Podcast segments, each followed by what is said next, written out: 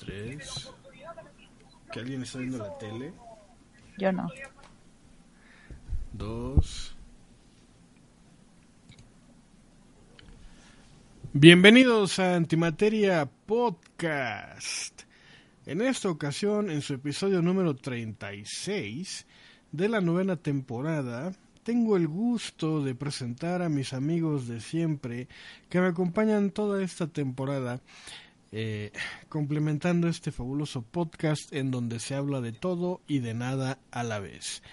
Eh, con ustedes, la médico especialista, la doctora Magdalena Rodríguez Salinas, que transmite desde la ciudad de Monterrey, Nuevo León, en México, para todos ustedes en donde quiera que se encuentren. Fíjate que me alegra que tú seas el comunicólogo aquí porque yo no entiendo mucho esta estrategia de cuando decimos, ahí nos vemos en la transmisión, nunca grabamos y cuando les decimos que no va a haber, ahí están, bien puntuales los viejos. Este, sí, bueno, pues esa es como que la eh, eh, la característica especial de antimateria. Nunca sabes qué va a pasar. Nunca sabes qué va a suceder. Y siempre te sorprende con cosas agradables y buenas como como cuando ya te habías resignado de que iba a ser una semana larga y aburrida. ¡Sorpresa! Aquí estamos otra vez. Mm. Y pues, ¿qué más que para celebrar esto que mi gran amigo Alonso Salazar desde la ciudad de Monterrey, Nuevo León, también en México, transmitiendo para todos ustedes con una singular alegría. Eh, ¿Cómo estás, mi querido Alonso? Contando los días para el Halloween de 2018, Argel, solamente faltan 364 días para que llegue la próxima noche de brujas. Muy contento por ello. Me alegra. De hecho, eh, su servidor, Argel Subiaga, alias Lord Kevin Lomax, que transmite desde la ciudad de Toluca, Estado de México, México para el mundo entero, que muy a mi pesar, aquí en la zona donde yo vivo, hay muchísimos niños saliendo a pedir dulces y desgraciadamente en México se ha hecho una mezcolanza de tradiciones de Halloween con el Día de Muertos. Eh, y pues bueno, Ahora en México se pide dulces tres días en lugar de solo uno. este, y pues aquí lo tienen. ¿Hoy están pidiendo dulces allá? ¿Hoy? Hoy, en mi, hace rato tuve que salir a la farmacia por un medicamento para mi mamá que se llama amlodipino y pues en todo el fraccionamiento de todas las calles había muchos, no sé ayer, ayer no salí para nada de plano, pero eh, hoy que tuve que salir, sí había muchísimos niños disfrazados pidiendo dulces. Me sorprendió porque casi siempre como que van en bola, ¿no? Se juntan los vecinitos y parece un desfile el que hacen, al menos aquí en México. Pero ahora sí me sorprendió porque sí vi niños como que dispersos, ¿no? Con niños acompañados de sus hermanos mayores o de sus mamás por todas las casas pidiendo dulces. Muy, cada vez se parece más al estilo gringo. Entonces una mezcla ahí medio rara de, grupitos de niños y, de niños sueltos, por así decirlo. Este, ayer no sé cómo estaría. De hecho, ayer me vinieron a tocar a la puerta por dulces y para mi desgracia, pues no. Fíjate que siete años que tengo viviendo en esta casa, y siempre compraba dulces. Ahora no quise comprar por lo de mi diabetes. Y luego, porque luego me quedo con todo comprado y el que se los termina comiendo, pues soy yo, ¿no? porque nadie. Qué sacrificado. Sí, pues nadie nunca va a pedir dulces. Y ahora, este año que no compré, tómala, que fue una niña de brujita a tocarme. ¿Me da mi Halloween? este, ¿Mi Halloween? No, de hecho dijo, y cito palabras textuales: Me da mi calaverita Dijo así. Y dije, uy, y mi mamá también dijo, ay, no tengo, mañana, mañana. ¿No le dieron así algo aburrido de que un sobre de avena instantánea o... Pues me quedé pensando y le hubiera dado... Una pila. Eh, le hubiera dado dinero y ya, creo que igual hubiera sido hasta más feliz la niña, Claro. pero este, pero no se me ocurrió y de hecho también eh, un poco escucha Jesús Alejandro eh, que es chofer de Uber y que por él estoy en Uber, me dijo, ay, pues le hubieras dado de los dulces de Uber. Y yo, ah, sí es cierto, ya ni, ya ni me acordaba, y sí. Pero bueno, le dijimos que mañana, es decir, hoy, y ya no vino, la pobre. Ya, y de hecho nadie ha venido. Mi mamá mandó a comprar a mi hermano dulces, y pues ya, se los va a tener que comer ella porque nadie vino. ¿Quién sabe si mañana? Pudiste porque- haber comprado dulces sugar free. No, No. no, porque sabes que, número uno, están más caros, que el triple Mm. de caros. Y número dos, solo son caramelos y yo no soy fan de los caramelos. Número tres, lo vas a regalar a gente que no te importa. Exacto.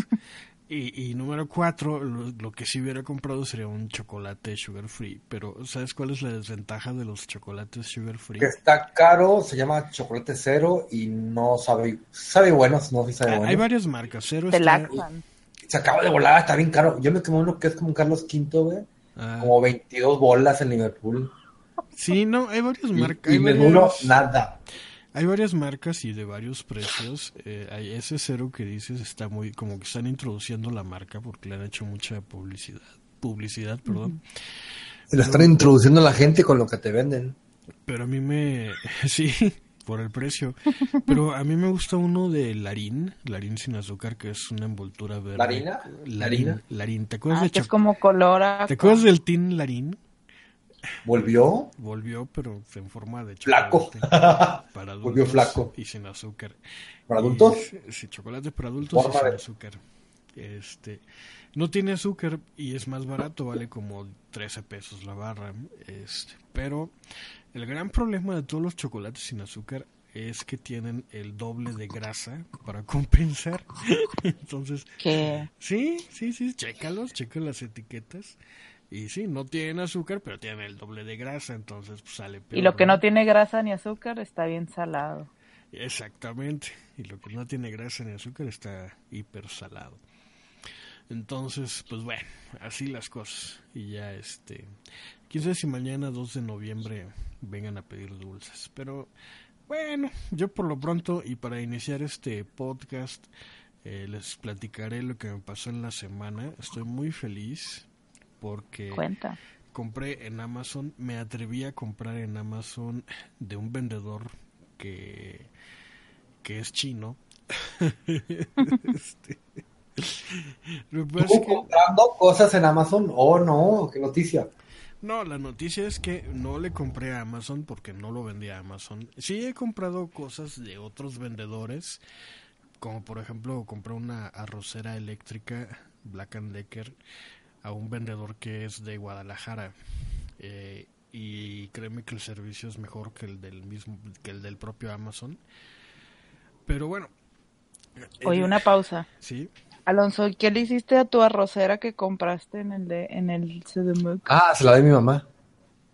¿Y si está padre, le gustó o no? Eh, yo creo que no, porque la uso para guardar sobres de maicena, de culé de Pero no arroz. y era, cosas así. era, era un colador para lavar el arroz. Pues esa cosa y la uso para eso. Yo dije, Pues. oh, creo, dije, creo que le gustó para guardar cosas.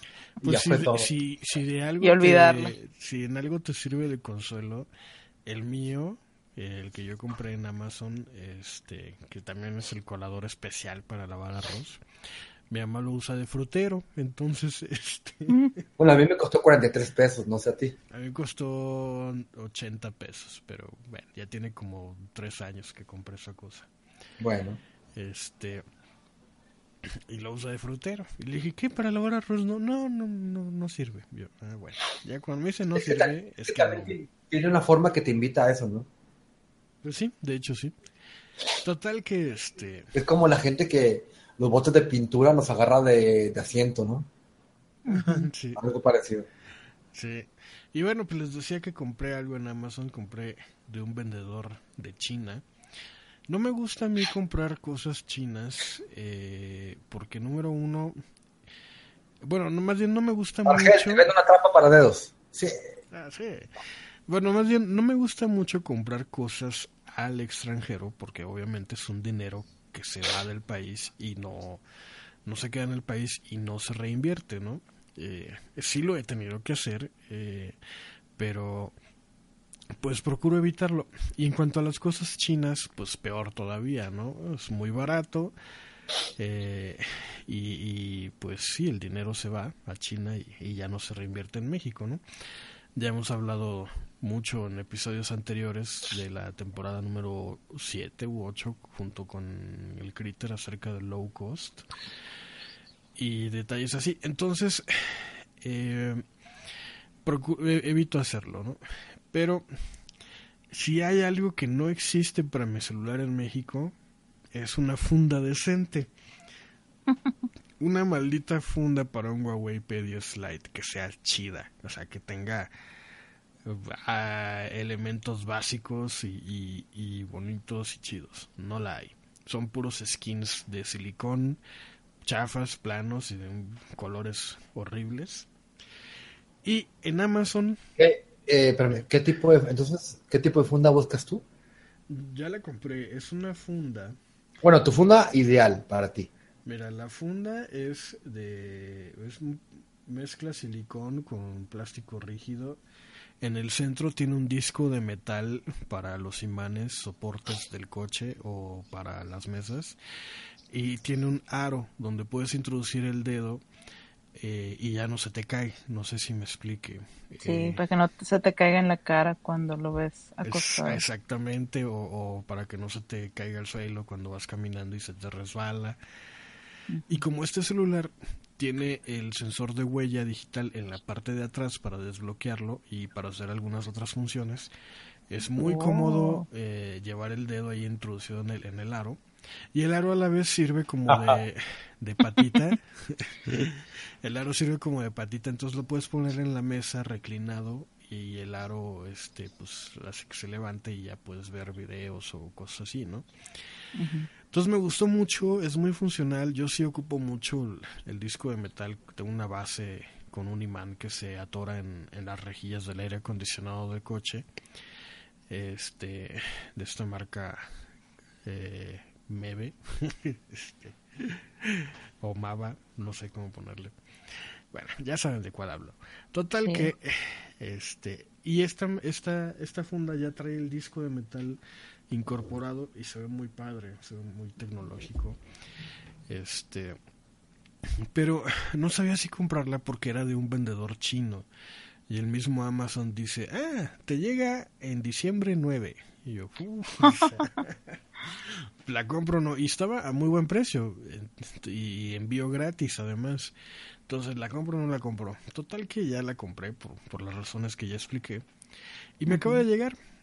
Tardó tres semanas si no es que dos semanas completas en. Oye, ¿y al tacto se siente este que es de calidad o está así bien china? No, sí, sí es un producto de calidad, ¿eh? Tiene incluso un, rayado que se ve muy chido, que no es una funda lisa, o sea, me, ha gustado mucho, se siente que protege. Lo único que me falta es ponerle una mica a la pantalla. Y ya, pero no me gusta usar micas porque tengo que picarle más duro, ¿no? Por la mica. Y este cristal se supone que es antirrayaduras, entonces me voy a arriesgar a no ponerle mica. Pero bueno, para las caídas sí se ve muy chida y este me ha gustado mucho. Y llegó, llegó rapidísimo. De hecho, me dieron número de rastreo. Yo pensé que, que lo iban a mandar por por correo normal X. Y no, me dieron una, una guía de rastreo que en cuanto llegó a México dejó de funcionar, pero me decían que puedo hablar a Redspack, que es la, una compañía como que tiene una especie de convenio o asociación eh, con China. Entonces China utiliza una paquetería internacional china y ahí es donde te dan el número de rastreo y esa paquetería se lo entrega a Redpack y Redpack ya hace el envío eh, doméstico al interior y cuando llega a México, que ya te aparece el, el, número de rastreo entregado en México, tú puedes hablar a Redpack y pedir el nuevo número de guía y ya puedes ir rastreando tu paquete. A veces te lo dan, a veces no te lo dan, dependiendo del humor en que se encuentra el cuate el que, que te contesta. Este, pero pues le vuelves a marcar y ya te contesta otro y ya te lo da. Y está, está chido, ¿eh? Entonces, eh, pues es muy tentador seguir comprando cosas chinas, ¿no? Pero voy a tratar de, de limitarlo, al menos en, en Amazon, ¿no? Eh, ¿Y cuánto tiempo tenías buscando funda? Pues desde que compré el teléfono hace como... ¿Cuándo lo compré? Hace como un mes ya, casi, en la primera venta de aniversario de Liverpool, que estuvieron en descuento, estuvo chido. Que fue cuando, cuando Joab me estuvo asesorando. Este, se acordarán que lo platiqué aquí. Pues desde, desde ahí estuve buscando. Ya no, no me urgía mucho porque el mismo teléfono viene de serie con una funda, con una especie como de skin eh, de plástico transparente que la verdad sí ayuda mucho y sí, sí es muy útil, aunque sea muy sencilla.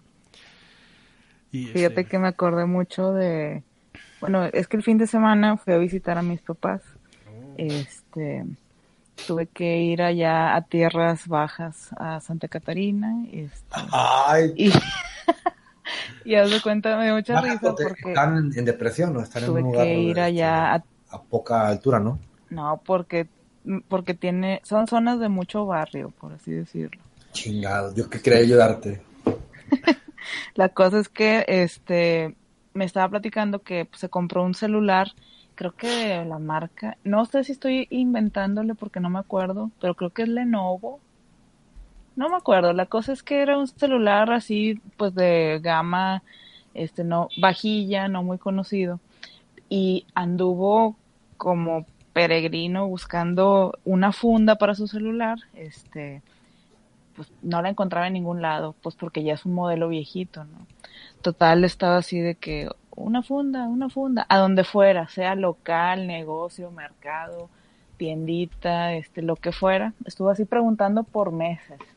Hasta que un día dice que así X pasando por un tendajo en un este en un mercadillo preguntó, oye, funda para no sé cuál. que el chavo le dijo, sí, aquí está. Total, nada más le dijo, lo único es que no tiene los orificios de entrada para, ¿cómo se dice? Para los... La cámara. Pues ya ves que los, boto, los botones este, de encendido y ah. uno de, no me acuerdo cuál era, de volumen o X, ¿no? Y le dijo, usted se los va a tener que hacer, ¿verdad? Ya sea con un clavo caliente o a ver qué. Yo no sé con qué se lo hizo, pero le quedó tan horrible. Entonces ahora parece que la funda necesita una funda porque le quedó así como una mordida. Como que le intentó quebrar de un ladito y se le, se le fue de más. Entonces te imaginé así, ¿no? Como que también buscando una funda, pero dices que la que tú encontraste sí estaba chida. Yo le dije que buscara en internet y fue así como que mm, él todavía no tiene ese pensamiento de que si no está aquí, seguro un chino lo va a vender por internet. O sea, él lo busca físicamente, ¿sabes? Eso se me hizo así como bien curioso. de generación. Qué, raro, ¿no? Sí. Que todavía haya gente que no... Bueno, a mí me pasa, pero pues, en casos muy aislados, ¿no? pero este... Bueno, yo no voy a decir qué, pero la vez pasada alguien de este podcast dijo que, que, que, que, si algo fallaba iba a ir a repararlo, cuando eso es algo desechable. este, bueno, dejémoslo así. Bueno. Y, pero cuéntame, ¿cómo estuvo? Yo cuando tenía Android, que fue ese menos de un mes que, que hice lo posible por salir de ahí, traté de comprar una funda para el teléfono y no encontré. Y desde ahí me di cuenta que estaba en la tierra de bandidos, güey. Dije, no, jamás quiero regresar aquí. Y, ya estuvo duro. Una pregunta, Argel. ¿Hay refacciones para tu teléfono? O sea, o, generalmente en Android hay refacciones. Eh, es que sabes que eh, hay una confusión que, que por lo que he visto, eh, mucha gente no logra diferenciar lo que es Android de lo que son marcas de celulares o lo que es iOS de lo que es iPhone. o de lo que es Apple. Son cosas muy distintas que pareciera que por lo común o por el manejo, pues es una sola, ¿no? Por ejemplo, eh, en el caso de Android, hay un teléfono Android, pues eh, el problema es que hay teléfonos Android muy baratos y que son desechables y que por lo mismo son un dolor de cabeza que no sé por qué la gente se atreve a seguir comprando. Eh, yo creo que es gente que no le o que no necesita mucho del teléfono, ¿no? Más que corre a WhatsApp y se acabó, ¿no? Este y, y el teléfono, curiosamente, el teléfono que tú compraste, pues era uno, uno de esos de gama baja y es por eso que tienes esa mala impresión de Android. Pésima. Y otros que he visto. Ajá, pero, pero porque son es como una computadora con Windows, güey. Es, que son teléfonos, son teléfonos de gama baja, ¿no? Yo, por ejemplo, ahorita, gracias a Joab, me compré un teléfono de gama media alta y es una experiencia muy diferente, mucho, mucho, muy diferente a la que tú tuviste, ¿no? Sigue sin gustarme Android, pero ya es una cuestión de apariencia pura, ¿no? O sea, es una cuestión de estilo, de gráficas, eh, una cuestión de, del flujo de operacional del, del sistema. Estética y función. De estética y función, exactamente. Pero no voy a negar que el teléfono que tengo es un Huawei P10 Lite. Es un muy buen aparato. Sí hay refacciones porque es un aparato de gama media alta. Y sí hay este eh, muchos detalles para, para el teléfono, ¿no? Cosa que un, teléfono de gama baja pues obviamente no, no va a tener. Claro. Pero aún así me cae bien gordo que... que la gente ya nada más sale el celular más nuevo y va que corre a comprarlo pero para usarlo para ver el mismo mugrero de siempre, o sea, nada más Facebook y WhatsApp. Así que cómprate el más barato para que él invierten tanto. Ah, bueno. Es que ahí volvemos a eso. Yo sé que es lo mismo, porque a final de cuentas es el mismo Facebook en, en, en iOS que en, que en este que en Android y es el mismo Facebook en Motorola que en Huawei o que en Telefunken, ¿no? pero la experiencia de uso es la que te va a, cambiar, ¿no? Porque si, si estás usando Facebook y de repente te llega una llamada, pues se colapsa el teléfono, ¿no? Y no, no puedes hacer nada. este, este, entonces, eh, eh, pues e, eso es, esa es la diferencia, ¿no? O sea, realmente eh, opciones hay, ¿no? O sea, hay para todos los bolsillos, pero yo creo firmemente que entre más, pues, es, es como lo que yo decía de las computadoras. Una computadora, entre más cara la puedas comprar, eh, más te va a durar y menos dolores de cabeza te va a dar. Porque sí hay computadoras muy baratas pero pues es como si te compraras eh, no sé una analogía para esto. Por lo regular siempre son coches no es como si te compraras un este o, un, o que te dicen qué quieres usar y te dan a escoger entre un scooter, una patineta o una muleta. Exactamente, ¿no? igual en coches, ¿no? Si, si traes un, un, Chevy o un Tsuru contra un, contra un Versa o contra un Altima, ¿no? Hablando de Nissan, ¿no? O sea, eh, es exactamente lo mismo. Ángel, ¿no odias al Versa? Yo, el Versa, fíjate que el Versa, bueno, a mí yo, me hizo chido manejarlo cuando lo manejé. Yo no lo he manejado. Nissan no me gusta, es una marca que que no al igual que Volkswagen, Ford y Chevrolet no no las aprecio en lo absoluto, son marcas para mi gusto que no son nada nada socialmente responsables. De hecho, Nissan con el Tsuru famoso es responsable directo del el 80% de accidentes automovilísticos, ¿no? Entonces por eso es que no me agrada. El coche en sí, el Versa, de línea no me desagrada, se me hace bonito, no mucho, pero bueno, agradable. Muy japonés, ¿no? Y, ajá, pero además no sé qué tiene que ves, eh, ah, pues, ¿te acuerdas cuando fue el Congreso? Pues todos los Ubers eran versas. este. A mí el, el, Escuchen esto, gente. El Versa es el nuevo Zuru.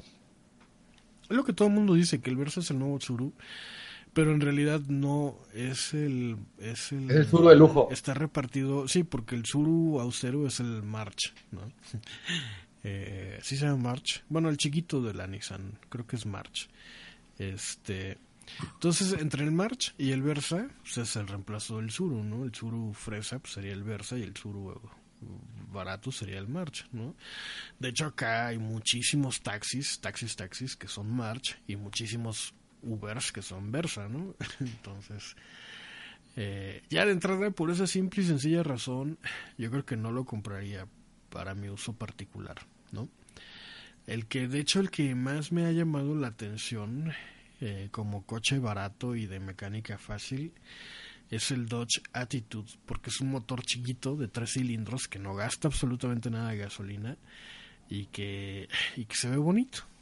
Eh, pero bueno, coche. Yo no me manejé en actitud y Argel, cuando tenía mi carro negro, nunca me sentí en eso, hasta ese día tan desprotegido en mi vida.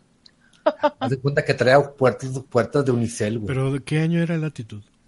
2014 más o menos. Ah, no, no cuenta. Eh, ¿Por qué no? Porque el rediseño de línea fue del 2015 en adelante. Antes del 2015 sí, la actitud era una porquería. Sí. Pero tuvo un rediseño de línea y salió a la par con el Mitsubishi Mirage. ¿Vale igual? Y están, valen igual y son lo mismo, solo que el Mi- Mitsubishi está horrible con ganas. ¿El Mirage? Sí. Es que es como un Chevy, ¿no? Sí, es como un Chevy, es como un Atos grande. Pero funciona bien el Mirage. De hecho, aquí la, la policía lo usa de, para eso, ¿no?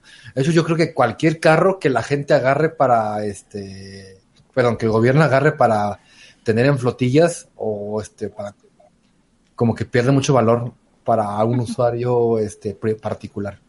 Pensé que ibas a decir que era buen, buen indicio. Pues es buen carro, es buen carro Pues sí, también. es este. un buen indicio. de, es de guerra. Pero el problema, como bien dice Alonso, es el... el- Se quema. el- no, bueno, sí se quema, pero la palabra correcta es el valor de reventa. El, el valor de reventa cae por los suelos, ¿no? Este, pues es un coche que pues, en cualquier lado encuentras y abunda y pues, se cae. Se cae el valor de reventa. Entonces, si de por sí comprar un coche nuevo, hay mucha gente que lo cuestiona porque en cuanto tú compras un coche nuevo, se devalúa un 30%. Es decir, yo hoy compré un coche en la agencia nuevo, último modelo, como sea Don Francisco, cero kilómetros, nuevo de paquete. Entonces, y ese coche me costó 200 mil pesos, o bueno, 100 mil pesos, el más barato. Y en cuanto yo lo saque de la agencia, que ya lo maneje yo, en ese instante el coche vale 70 mil pesos. Se devalúa un 30% automáticamente porque Pero eso es desde que te subes o desde que pisa afuera de la agencia. desde que pisa fuera de la agencia y que ya es tuyo. O sea, se hizo la venta y ya es tuyo. Simplemente desde, desde que no pertenece a la agencia, ya, ya valió. En, Ya, cuanto, en cuanto tú firmas la factura, en cuanto te, dan, te entregan a ti la factura, porque ya lo pagaste en la forma como sea, financiada o a al contado, desde ese momento el coche ya vale 30% menos, porque ya es un coche seminuevo. Aunque esté nuevecito, aunque sea 2017, ya no es nuevo. Ya, ya tú lo estrenaste y si lo quieres revender, vale 30% menos. O sea, y el coche es 0, 0,001 kilómetro, ¿no? Este, Pero, eh, ah, bueno, es por eso que mucha gente dice que jamás compraría un auto nuevo, porque es un negocio de pérdida, ¿no? Siempre pierdes cuando compras un, coche nuevo. Hay gente que sí compra el, el coche nuevo y, se da el lujo de, de gastar eh, o de absorber ese 30% de, de golpe. Eh, y hay gente que le encanta comprar coches que le llaman, este, ¿cómo se llaman? Certificados. ¿Seminuevos? No, Ah. no, no, no. Ahora sacaron una categoría idiota que se llama certificados y certificados premium, que son, sí, son 2016. Certificados. Que son, Ándale. son rosas. Son los carros que venden en el lote de autos de la agencia, ¿no? No, porque la agencia, la agencia tiene eh, de todo. tiene el lote de su área de seminuevos, el área de seminuevos. El lote desgranado es quiten. Exacto. No, el, el, área de seminuevos eh, son coches de otras marcas, sin importar el, el año que sea. Eh, son coches de más viejos de años y ya, y ya, luego vienen los certificados que son coches de años recientes, por ejemplo ahorita es 2017 y son tres años para atrás, 17, 16, 15 hasta 14 creo, entre 15 y 14 son, serían un certificado y esos los reestrenas porque para que sea certificado pues te piden que todos los servicios sean en la agencia y que esté muy bien cuidado y la agencia pues le da también este el ajuste y te lo refactura y te da, te da garantía, ¿no? Y todavía puedes acceder a un crédito bancario de plazos más cómodos, ¿no? Entonces mucha gente prefiere comprar ese tipo de autos a comprar un auto nuevo, ¿no? Este y bueno, ¿a qué venía todo esto? No lo sé, pero pues ahí lo tienen. Yo te interrumpí, hablamos de teléfonos, y luego nos brincamos a los carros y luego Magda se quedó con su semana en la punta de la lengua. Ah, sí es cierto. ¿Cómo estuvo tu semana, mi querida Magda? No, hombre, pues yo no hice nada de Halloween. A menos que cuente como haber hecho algo de Halloween, haberle ofrecido una galleta a alguien que se maquilla feo. Era para que para que hiciera muecas mientras comía la, la galleta y a ver, su cara se viera menos horrible. Eh, más o menos, sí. Este, y un pues, limón. de hecho tuve que pedirle su visto bueno a Alonso, porque ahí en la oficina pusieron un... Híjole. Se te olvidó al embajador de Halloween. en el Ah, mundo. sí, perdóname. Al embajador de Halloween, este, si él autorizaba que mi oficina tuviera un decorado que pusieron ahí. Es que era de Halloween, pero estaba medio kawaii. Entonces tenía un toque Pero- como rosa y así. Era un fantasma, un sombrero de bruja y unos murcielaguillos así en la pared. Y Alonso dio visto bueno. Entonces puedo decir que tuve decoración de Halloween este año. Oh. Yo sí tuve decoración de Halloween. Fue, ¿Tú la pusiste o quién la puso? eh, es que fue mitad Halloween, mitad, mitad de Día de Acción de Gracias. Este, Que Sí, en Walmart están vendiendo decoración, pero para no es de Halloween, es como de otoño. Y venden espantapájaros y hojas secas y, y cosas así, ¿no? Calabazas, pero pero no de Halloween, sino calabazas normales. Este, hay uno que dice Give Thanks, el letrero, ¿no? O sea, todos como que de otoño y de acción de gracias. Entonces mi mamá se compró dos, dos espantapájaros con unas palas de madera que colgó en la ventana y yo me compré una serie de luces de calabaza de Halloween. Entonces, eh, eso fue mi, mi decoración en la ventana. Mitad, mitad de acción de gracias y mitad Halloween. Y ya.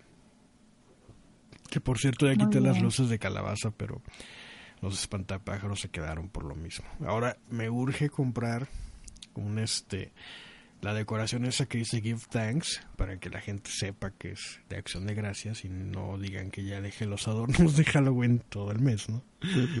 Este, ya sé. pero bueno. Fíjate que vi algo que me cayó bien gordo. El otro día, este, pues ya ves que de repente sacan así estas ondas de hacer pasteles transparentes. Ah, sí. No sé si se acuerdan del pastel que era como una gota de agua, según. Una que bolsa Lo único que era, era pues una pelota de gelatina, ¿verdad? Así que la gente decía, ay, es un pastel, o sea, no. Sí, como Alonso y los sus pasteles de rosca, ¿no? De gelatina. Bueno, eso es un- una categoría más cañona, pero mira, se supone que hubo un chef, la verdad ni, ni su nombre me aprendí, pero que reinventó el pie de calabaza. E Oh. hizo así como un pie que en vez de estar relleno de ese mousse o esa cosa como de calabaza, pues lo rellenó de una gelatina transparente que sabe a calabaza. Entonces cuando cortas la rebanada, tiene transparente pues todo el relleno y ya nada más le pone el chopillo de crema y ya, o sea, ¿tú crees? A mí se me hizo muy nefasto porque al final pues es nada más la corteza del pie con un pedazo de gelatina y la crema, o sea, eso no, no merece llamarse pie. Pero aparte, gelatina con galleta, como que la mezcla va a estar horrible, ¿no? Exacto, mira, te- les voy a pasar la foto para que vean. Está súper gacho. Pues bueno. Pero pues nada, nada más es todo lo que yo he hecho en estos días. Y ahora vamos a lo que seguramente todos los podescuchas quieren saber. ¿Cómo estuvo tu semana, Alonso? Estuvo estos tres días bien, bastante movidos, muy cansados. Tuve la meta de- del día de Halloween no dormir para vivir más, más tiempo de Halloween, pero no pude, sí dormí como cinco horas. Eh, este, y pues bueno, eh, pese a que me preparé y hice muchas cosillas ahí, eh, resulta que mm, no pude quedarme a dar dulces la noche de Halloween. No. No pude, no pude, no pude, no pude y tuve que ir a trabajar y era necesario que fuera a trabajar porque no había gente que me cubriera. De hecho, había descubierto una persona para que me regresara el favor y pues no, no, no pudo hacerlo de bien en, en, en el tiempo completo y pues bueno. Así que como cuando un padre no puede cuidar a su hijo, lo deja en manos de otro que sí pueda. Así que encomendé a mi mamá, a Jacobo y a mi hermano que fueran a dar Halloween por mí a la casa Jacobo se vistió. de vampiro. Así que Oh. andaba bailando y dando dulces y todo eso, ¿no? Y pues bueno, yo no estuve viendo, pero me comentan que fue un grandioso evento. Este. Y, y como fue un grandioso evento, eh, pues. Pues este. Llegó incluso a haber gente que. Hubo gente que no me. que pasó a tomarse fotos en el jardín del horror, que pedían permiso, porque les gustaban las luces, ¿no? Y, y, y pasó eso y pues se acabaron los dulces. Creo que todavía se compraron dos bolsas más de, de, dulces. Y, y bastante bien. Ahí este, estuve muy contento, fui a trabajar. Y yo creo que todo el mes de, todo el mes de, de octubre viví mucho Halloween desde el primer día. Así que este, el hecho de, no dar dulces, pues no pasaba nada, ¿no? Y pues eso fue el- el- el- ese día. Este, ¿qué más, qué más, qué más? Y ahorita pues ya, sí me, me, me bajoné un poco, me bajoné un poco que, que se terminaba la fecha. Pero pues bueno, este, el Halloween vive dentro de mí y, y poco a poco, donde vayamos caminando y estando, eh, dejaremos una muestra de que este día es demasiado importante para todos y sobre todo para mí. Y esta, y esta semana, pues, es simplemente, pues no, no pasó nada más que esto, ¿no? Andaba un poquito nervioso por el día, como si fuera a presentar un examen final, pero ya se me pasó. Y no me acuerdo qué más iba a contar en la semana y, y, ya es todo, Argelio. Ya, pues qué mal que no te hayas podido quedar a dar dulces, pero espero que el trabajo haya sido bueno. Este, y ah, estoy viendo que Kudou Kagamine Yamashita acaba de publicar en su muro eh, un disfraz, o compartió la publicación de, de otro, de Flash, el perezoso de Zoot- Zootopia. Y está genial, me hubiera disfrazado yo así, me cae que, que allá en la oficina hubiera sido el, el super éxito. Ya vieron el pie. Ya, pero eso no es pie, de Está hecho... bien nefasto. ¿Sabes qué parece? Parece una píldora de, de la película de Limitless. Por el tamaño. Sí, no manches, no, es como... A, a eso sabe la, la píldora de Limitless a calabaza.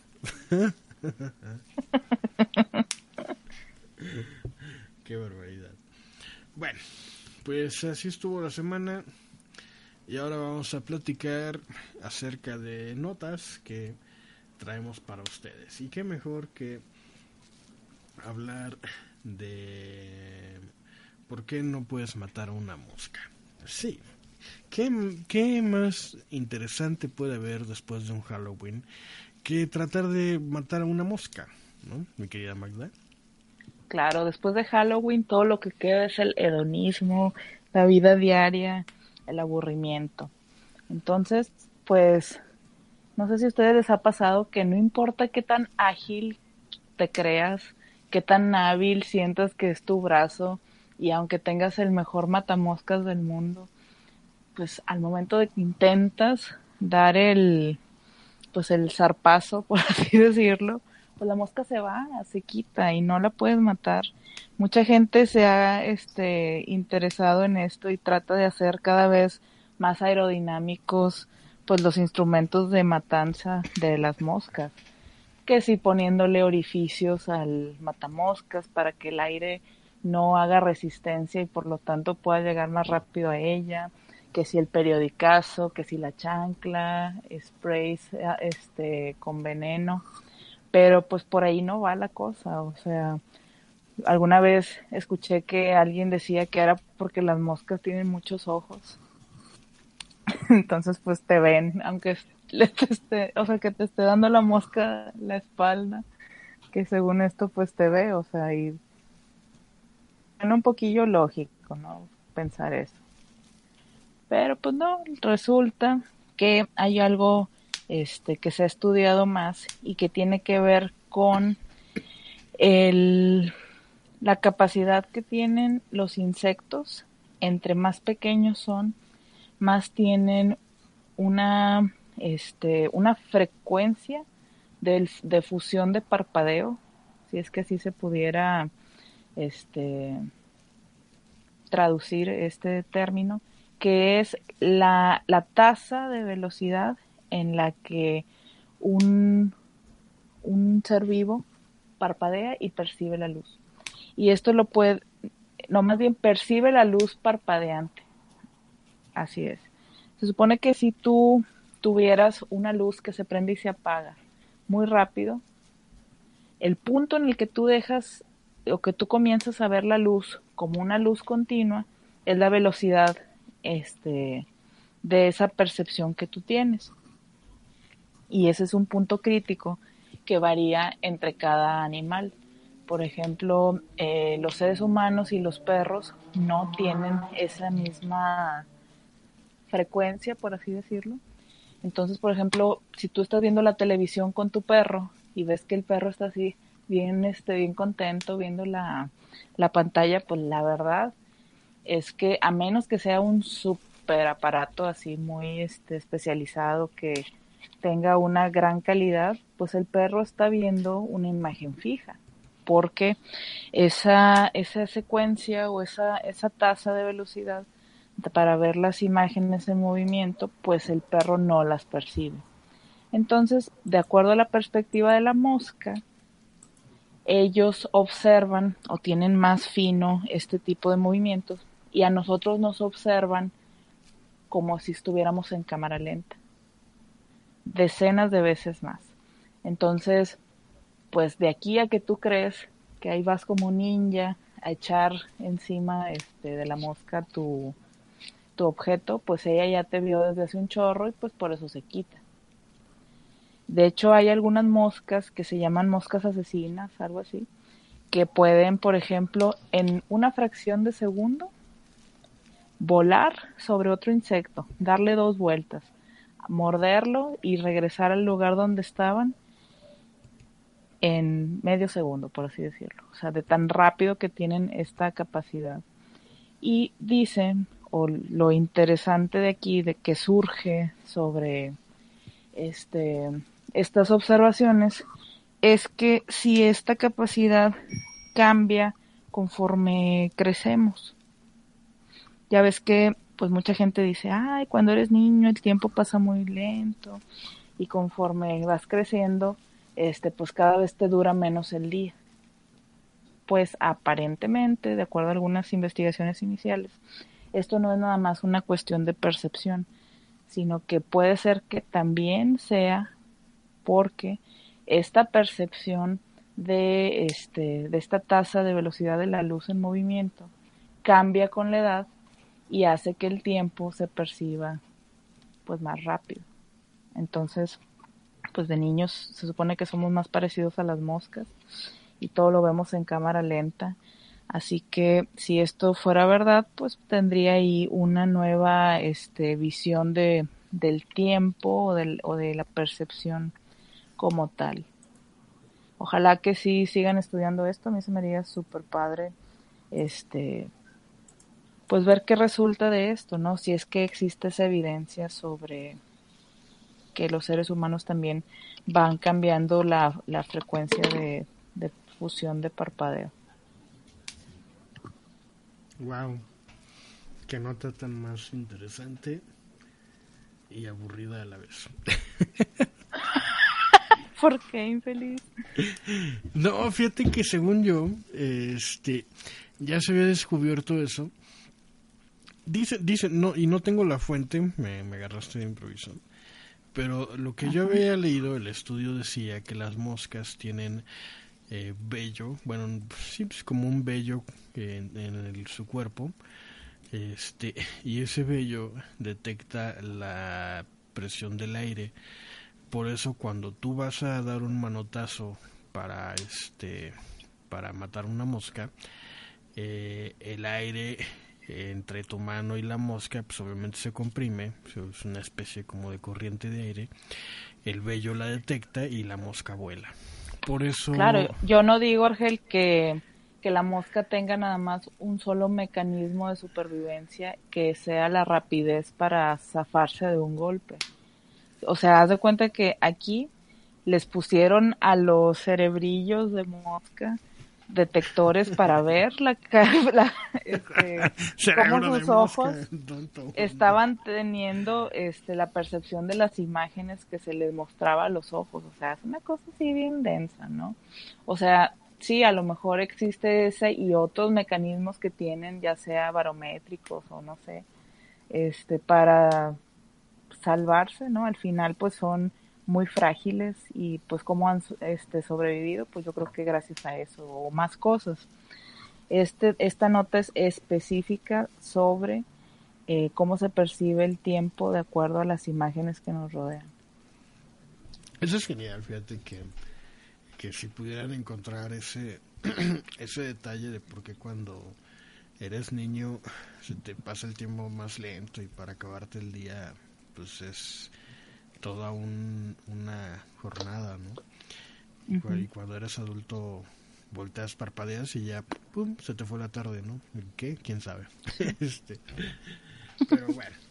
Y para continuar con este fabuloso podcast, quiero eh, pasarle el micrófono a, a Alonso, que nos va a delitar con un desayuno real.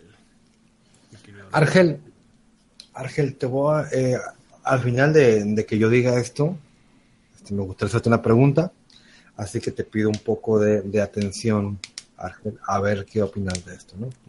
La cosa es que eh, salió por ahí una noticia eh, de que un cocinero, ¿cómo se llama el palacio? de- El Buckingham, ¿no? Donde vive la reina de Inglaterra. Mm, creo que sí. Bueno, este, un cocinero de esos que trabajaban ahí para la reina de Inglaterra, pues terminó su periodo de trabajo ahí, no sé si por despido o algo así, y filtró una información que pues no es más que mero chisme, pero aunque es chisme, a mí me dio mucha curiosidad tanto como para darle clic a esa publicación y empezar a este pues, a leer, ¿no? Y habla acerca de el desayuno que la reina de Inglaterra actualmente, la segunda, es lo que toma. Entonces yo, yo leyéndolo, este, se me hizo curioso y al final me gustaría preguntarte tu opinión respecto a eso, ¿no? El cocinero se llama Darren McGrady, ¿no? Y fue el cocinero oficial de la Casa Británica. Y pues obviamente para trabajar de eso hay que tener ciertos, eh, ciertas habilidades, conocimientos para poder preparar un platillo para no cualquier familia, sino para la familia real. Que si me lo preguntas para mí, es un adorno de, del país de Inglaterra, ¿no? Eh, se dice que la reina Isabel I, la mamá de esta reina, eh, tenía gustos un poco, pues, este, pues, no raros, pero pues bueno, que, era, le gustaba mucho la ginebra y que al día tomaba mucha ginebra. Eh, pero bueno, Isabel II, esta señora, es una fiel seguidora de los cócteles. Tómate, sí, tómate, pero al día esta señora se toma cuatro copas con un estricto orden, ¿no? Toma una copla, un, toma Dubonet, toma un dry martini, champán y no sé qué otras, creo que un vermouth, se llama así. Esa cosa, ¿no? Y eso fue lo que reveló, pero de todas las revelaciones que el chef hizo, eh, el, que hizo eco, el que hizo ruido, perdón, fue el menú del desayuno, pues dice que la señora, o sea, ¿qué te imaginas que puede desayunar la reina de Inglaterra por las mañanas? La cosa es que dicen que esta señora, eh, cuando, contrario a lo que piensan de que desayunaba este, cosas que fueran impagables, extrañas y, y, y muy ad hoc a una mañana, pues desayuna cornflakes de Kellogg's. Que Simples cornflakes de Kellogg's. El vato este dice que simples, normales y plebeyos cornflakes de Kellogg's es lo que la reina es de lo que más desayuna. pero con una leche bien fina, Pues seguramente. de la leche no dice, pero pues si es de una leche fina, escucha lo que sigue. Porque esta es la reina, se lo sirve por ella misma. No hay un sirviente negro, no hay un sirviente este, que salga de una lámpara, como todos pensamos. Ella va y se sirve los, el cornflakes por su propia, por su propio, por su propia mano y los agarra de un bote de plástico donde almacenan los cornflakes, ¿no? No sé qué tan bueno sea guardarlos en un bote de plástico, yo considero que sí, pero pues este en, eh, la casa esta, no, no te imaginas abrir la alacena y encontrar un bote de plástico de cornflakes este, para que tú te sirvas, ¿no? Y más que la reina lo hace, ¿no? Eh, y pues bueno, la cosa es que la reina pues eh, desayuna esto y esto no queda nada más en este modesto desayuno, ¿no? Porque eh, a la hora de comer esto, la reina dicen que tampoco tiene vergüenza o reparo en ni siquiera ponerles leche, sino comerlo directamente del Tupperware o del recipiente de plástico. Así con la mano empieza a echárselos en la boca y a masticar sus Como palomitas. O sea, cornflakes secos, ¿verdad? secos. Ni siquiera como sucaritas. Y bueno, esta, esta noticia ah, este, causó sensación. ¿Entre quién? Entre la gente que, que al menos se come un huevo en la mañana que, que, o un licuado, que puede ser aparentemente algo más nutritivo que unos simples y secos cornflakes, ¿no? Comidos a puños en la mesa real o, o, o no sé qué real, ¿no? Eh, la cosa es que, bueno, la reina también dicen que, que este, aparte de cornflakes, no tiene cierto tipo de reparo en no en usar tenedor, sino en comer la fruta así directamente de los recipientes. Ni siquiera, o sea, va, la agarra y mocos a una mordidota, ¿no? Ni siquiera es cortada, ni preparada, ni no, no, así directamente le clava el diente la reina de Inglaterra, ¿no? Necesito como un, un, programa de chismes y realmente esto lo leí en una página de chismes que esperaba, pero pues este me causó mucha curiosidad, Argel, y quiero saber tu opinión de qué opinas de un desayuno de cornflakes o un desayuno de frutas. ¿Consideras que seas digno de una persona así? ¿Tú lo tomarías? Bueno, yo siempre he dicho que no me gusta el cereal, que lo odio, que es como comer ceniza para mí. Y, y hay gente que, que, le fascina tragar cereal, ¿no? Eh, Como yo... los bares que han abierto de cereal, ¿sí los han visto? No, pero se me hace una idiotez eso. Eh... Es un lugar que tienen puros cereales de todos los que te puedas imaginar o de otras partes del mundo y la gente ahí va nada más con su tazón a probar cornflakes. Pues y así mira, te los cobran, obvio. Eh, eh, lo que sí me he dado cuenta es que las personas que prefieren el cereal son muy apáticas a la hora de comer eh, y no les importa mucho eh, la, lo que comen. Es como que un rasgo característico de las personas que, que prefieren el cereal sobre, sobre un desayuno normal o incluso cenar cereal sobre una cena normal. Eh, son como que apáticas en ese sentido. Es una característica que, que he notado. Y apáticas a lo mejor eh, eh, de que no les importa qué comer o en el sentido de que no les gusta eh, prepararse cosas, como que son muy flojas a la hora de cocinar y prefieren cenar cereal a prepararse algo más elaborado. Entonces, eh, de por sí hay una tradición, eh, hay, hay, muchas cosas que para nosotros se, me hacen, se, se nos hacen extrañas, pero son cuestiones culturales. Por ejemplo, en Inglaterra el desayuno te lo sirves tú. No importa si tú eres así un noble de alta alcurnia, de mucho abolengo, o si eres el plebeyo más plebeyo, eh, es una tradición, un aspecto cultural que el desayuno te lo sirves tú. An Englishman serves eh, his own breakfast. Entonces, eh, lo que se acostumbra mucho es eh, y muchas veces en, en, Europa y se ha tomado así como que el desayuno continental que le llaman este o el breakfast buffet es que ponen eh, eh, una mesa con todo lo que haya para desayunar tipo buffet y tú agarras tu plato y te sirves lo que tú quieras no eh, eh, lo más popular es el tomate rojo o jitomate, el queso blanco o panela, eh, los huevos estrellados, las salchichas, los frijoles con ketchup eh, y el té, el English breakfast tea.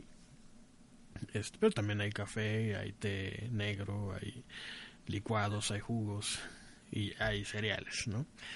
Entonces, este, pues uno esperaría que que siendo una reina, pues que se siente a la mesa y le sirvan y la atiendan, pero pues no es el caso en el desayuno, eso es normal.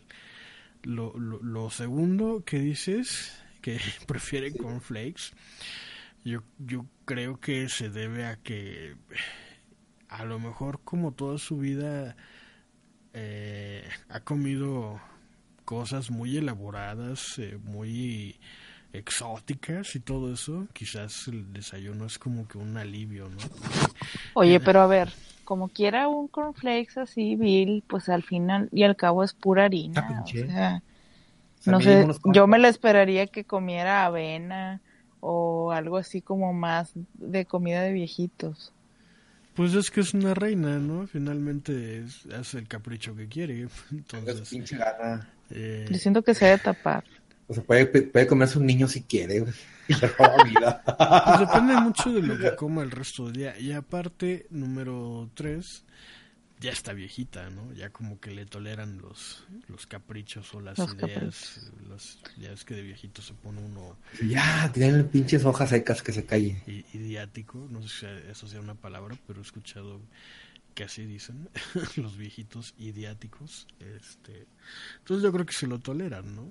Y aparte, eh, curiosamente el cereal seco sin leche sí lo he llegado a comer. y Se me hace todavía más interesante que con leche porque con leche eh, pues pierde su integridad molecular, es decir, se hace aguado. Este, y aparte, yo no entiendo a quién chingado se le ocurrió comer maíz con leche. Porque el cereal es de maíz. El cornflakes son hojuelas de maíz. Flake es hojuela. Yo creo que alguien hizo la prueba, ¿no? De sumergirlos en cerveza o, o agua fría o jamaica. Y dijeron, no mames, güey, pon algo más nutritivo. Eh, Pues leche, mí- ¿no? leche mí- es un alimento completo, ¿eh? Bueno, que tiene mucho de todo. Para mí, un cornflakes con leche es como si agarraras una tortilla, la hicieras taquito y la remojaras en leche. Eso es cornflakes. Es leche. Bueno, pero, pero no sabe igual. Pues no está muy lejos. Finalmente, una tortilla sabe a maíz y el cornflakes sabe Pero a lo maíz. estás Sí, descomponiendo a un extremo. Está muy lejos, o sea, sí, te, te Sí. estás yendo al extremo. Pues, O sea, el cornflakes a lo mejor no sabe a nada, yo creo que no sabe a nada, pero la tortilla sabe salada. No, de hecho la tortilla no tiene sal, es un sabor enteramente. O sea, es un poco más salado, ¿no? El cornflakes para mí es más neutro. No, no. Mira, la tortilla Aunque no voy a nixtamalizada. discutir contigo por cornflakes. Bueno, vamos a hacer una prueba. Te vendamos los ojos y te damos tortilla reto, en leche el nuevo y, y cornflakes. Así Yo es. sé mucho, fíjate, así porque hace mucho, Magda, yo tenía pollos, ¿no? Entonces me decían que a los pollos había que darles, eh, a los pollos bebés, eh, tortillas masticadas. Y yo hice la asquerosidad una vez No, de masticar una tortilla para hacer la masa y dársela a mi pollo. fuiste un pájaro, un pollo, o sea, regurgitaste comida para alimentarlos en la boca. Ya que me supo a, a- un poco a, a maíz, obviamente, bueno, a maíz y un poco salado. Y Qué eso asco. nunca se me va a quitar, nunca se me va a quitar la sensación de mi corazón, de mi mente y de mi boca. Por eso digo que sabe salado. Me costó entenderlo, ¿eh? Ajá. No, pero bueno, una tortilla no tiene sal. Bueno, no sé cómo sean las tortillas en Monterrey, pero acá es el maíz, se pone a remojar en agua caliente, se le añade cal, se muele y ya. Nunca se le añade sal a, a este al maíz. Y el sabor que queda es un sabor completamente neutro. Este, en fin. Entonces, pues finalmente pues es la reina, ¿no? Puede hacer lo que se le dé su chingada gana. Y a esta edad, pues peor todavía, ¿no? Sí, a lo mejor el resto del día come papaya o puras cosillas así. Sí, Para pero a que lo mejor el ¿no? desayuno se lo toleran porque los, los ingleses y el desayuno tienen son es una relación muy muy especial los entre los ingleses y el desayuno. Ya la, la- el resto de la comida es, es- de las comidas pues ya es más más protocolario, etcétera, pero y sí también Oye, yo- estaría bien padre que la que la reina pidiera tricks y no le quisieran dar, porque es solo para chavos. que, que- que- que le vayan a servir y luego venga el conejo y le quiten el cereal. No, reinita. No, reinita. Y que también es asiduo a los cócteles, yo ya lo sabía también. eh, eh, es como- de hecho, hay un cóctel, el favorito de, de la de la reina, es el, el que decía Alonso, el Dubonet. Eh, Yo estuve eh, tentado a comprarme los ingredientes para hacerlo. El rey Argel. Y déjame déjame corregirte también al- en, en la nota está mal traducida, es una idiotez. Mucha gente le dice ginebra al gin, pero no ¿Y qué es? nada que ver. El gin, G de gato y latina N, gin, Se lo he puesto al yang. es el, es ándale, ¿no? Este, no. El gin, el gin es un licor de hierbas, es decir, que al alcohol, tal cual, al aguardiente común y corriente, le meten hierbas, lo dejan remojando las hierbas para que se infusione el alcohol y eso es el gin. Hay muchos eh, licores de hierbas, eh, por ejemplo, el Jagermeister también es un licor de hierbas, el gin, el, el, el Campari, el Aperol, el, el amargo de angostura, el vermut, el. Etcétera, etcétera, ¿no? Son, son, todos son, son licores de hierbas. Se hacía así porque se creía que tenían propiedades medicinales y se tomaba en cantidades eh, pequeñas, ¿no? Para aliviar el malestar estomacal o para aliviar a- algún tipo de malestar, ¿no?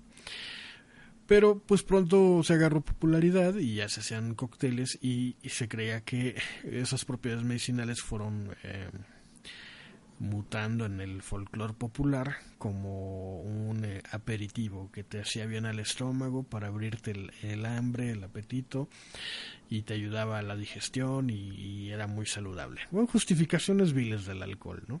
Este, eh, y es por eso que se llama gin. No sé por qué, se escribe gin y se, se, se pronuncia gin y no sé en México a quién se le ocurrió decir, ah, es Ginebra, sí, Ginebra. y este, pero no, no es Ginebra, no, es- se llama gin.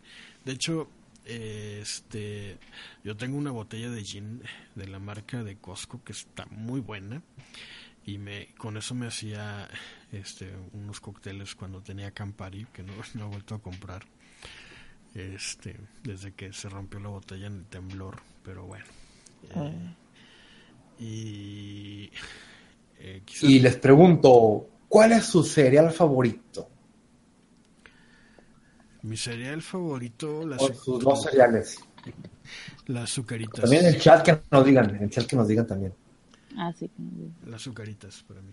Y luego, ¿Y luego qué? Y otro. no, ya no. O sea, bueno, el cornflakes. En primer lugar serían las azucaritas y en segundo lugar el cornflakes. Y ya. ¿Tú, Magda? Me da pena decirlo, pero desde niña mi cereal favorito siempre ha sido y será el Racing Bran. Ah, ok. Fíjate que el Racing Bran a mí me gusta, pero este es el de las hojuelas con pasas, ¿no? Sí. Sí, sería ese sería mi tercer favorito, el Racing Bran. Pero así últimamente conocí uno que se llama Honey Bunches of Oats, que tiene, es uno que es así como almendra y cosas, pero hay uno que es de canela. Está muy bueno. O como los Frozen Mini Wheats. Ujú. ¿Alguien se acuerda de esos, de los Frozen Mini Wheats? Que eran No. como, como unas pajitas así hechas bola, ¿no? Y con Sí. frosting. Ajá. Yo eh, los odiaba. yo también los Que eran unas almohadas que se remojaban Sí, bien sí, sí, gacho. sí, sí. ¡Ah! Sí, los Sí, odiaba. cómo no. Yo creo que los Cheerios, hay unos que saben como a miel de canela. Esos son los buenos. seguramente. Guácala, miel y canela. A mí me gustan un chingo esos, esos, este... ¿Te gustan los chirios. Alonso? ¿Ese es tu Sí. favorito? ¿Los chirios? Creo que sí, sí, me gusta mucho. Guácala. Órale. Está buenísimo. Nunca pensé que fueras un Cheerio lover. Ah, tienes problemas con los Cheerios, ¿eh? Eres una Y lo otro- rana asquerosa. Y el otro creo que No, puede pero el ser... Cheerio es una abeja, ¿no? Una Sí, avispa. el que dice Argel es Honey, honey Smack. Sí, los Ah, Honey Smacks es la rana. Ah, ya, me equivoqué. Y el segundo puedo decir que son los Corn Pop. ¿Neta? Sí. ¿Me estás diciendo que ninguna, ningún integrante de Antimateria Podcast es fan del Choco Crispies o del Nesquik? ¿Ningún cereal No, de chocolate? No. No, porque se despintan, güey, por eso. Mira, el choco, el Nesquik son como, es la forma de las cacas del conejo. Así, es y café. y Bueno, endulzan Héctor Vega, horrible déjame, la... Héctor Vega, déjame la decirte leche. que, que desayunas cacas de conejo en leche. Y como gusto culposo. La única vez que me gustó el Choco Crispies, eh, no, sí, que se llama Choco Crispies, sí. Una vez que salió este, una versión que era de chocolate blanco, ¿no la probaron? No. No, nunca lo vi. Bueno, venía combinado, era así como una mezcla. Y salió un Melvin Güero. No manches. Era un Melvin Albino, ¿no? Algo así. Daba miedo, ¿no? Oye, eh, no, bueno, ¿y cuál es su marca favorita de cereal? Post, ¿Sí? ¿Tú, Alonso? creo. Pues supongo que Nestlé. Yo, yo, mi marca favorita es Nestlé. De hecho, me gustan más los cornflakes de Nestlé que los cornflakes de Kellogg's. Se supone que los cornflakes de Kellogg's son un, un grano de, de elote aplastado hecho hojuela. Y los cornflakes de Nestlé es como que la masa y ya le dan forma de, de hojuela. Es como que la versión... Sí, ¿Cómo se llaman estas papas? Es- Pringles. como Pringles. El, el, el, el cornflakes de Nestlé es el Pringles de, del cereal. Y, Sí, y- pues ¿saben cuál nunca pude tolerar? El All Brand de palos. ¿Sí saben cuál? ah, el de churritos, ¿no? El que parece Sí. comida de, de- Bueno, de yo he visto gente que se come ese, ándale, que parece comida de, de pollo. Ajá. Este, hay gente que se come eso en agua. ¿Qué? Así, No, en agua, no. horrible. Hacen una torta, café y así se la comen, hombre. ¡Qué asco! Vomitivo. ¡Qué asco! ¡Qué asco! Pues yo ese All Brand no, no lo tolero. De hecho, el de pasas no lo puedo comer porque tiene muchas... De hecho, ningún cereal que no sea cornflakes u, u All Brand. Así de plano. Sí, no, no puedo comer ningún cereal que no sea cornflakes o el All Bran o el flake, Bran Flakes. Y de esos tres, solo me pasa el, el ¿Y qué piensan del, del Cookie Crisps? Yo no lo recuerdo. Yo tampoco. Son unas mini galletillas, como si fueran galletas de, de chispas de chocolate. Ah, ya sé. ya sé. No. Este, Está bien engañosa su publicidad, ¿no? eh, sí, me recuerdan a unos que son, ¿cómo se?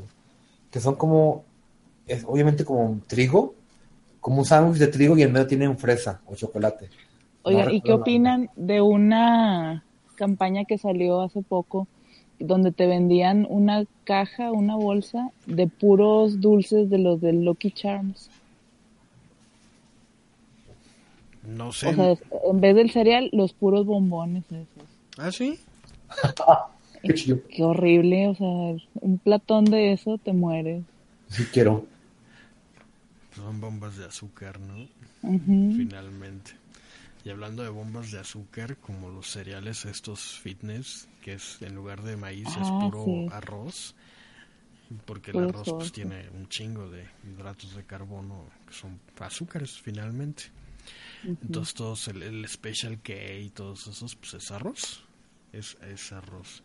¿Se acuerdan del, del, del, del arroz tostado e inflado? Que no me acuerdo cómo se llamaba. Rice Krispies. Ah, sí. El Rice Rice Krispies. El de, ¿Cómo lo odiaba el Rice el de los duendes. sí. el de los duendes. A mí sí me gustaba. A mí también. No, no, no, no, yo lo odiaba el Rice Krispies. Eh, Porque, Ahí es que me gustaba que, que crujía cuando se le ponía leche.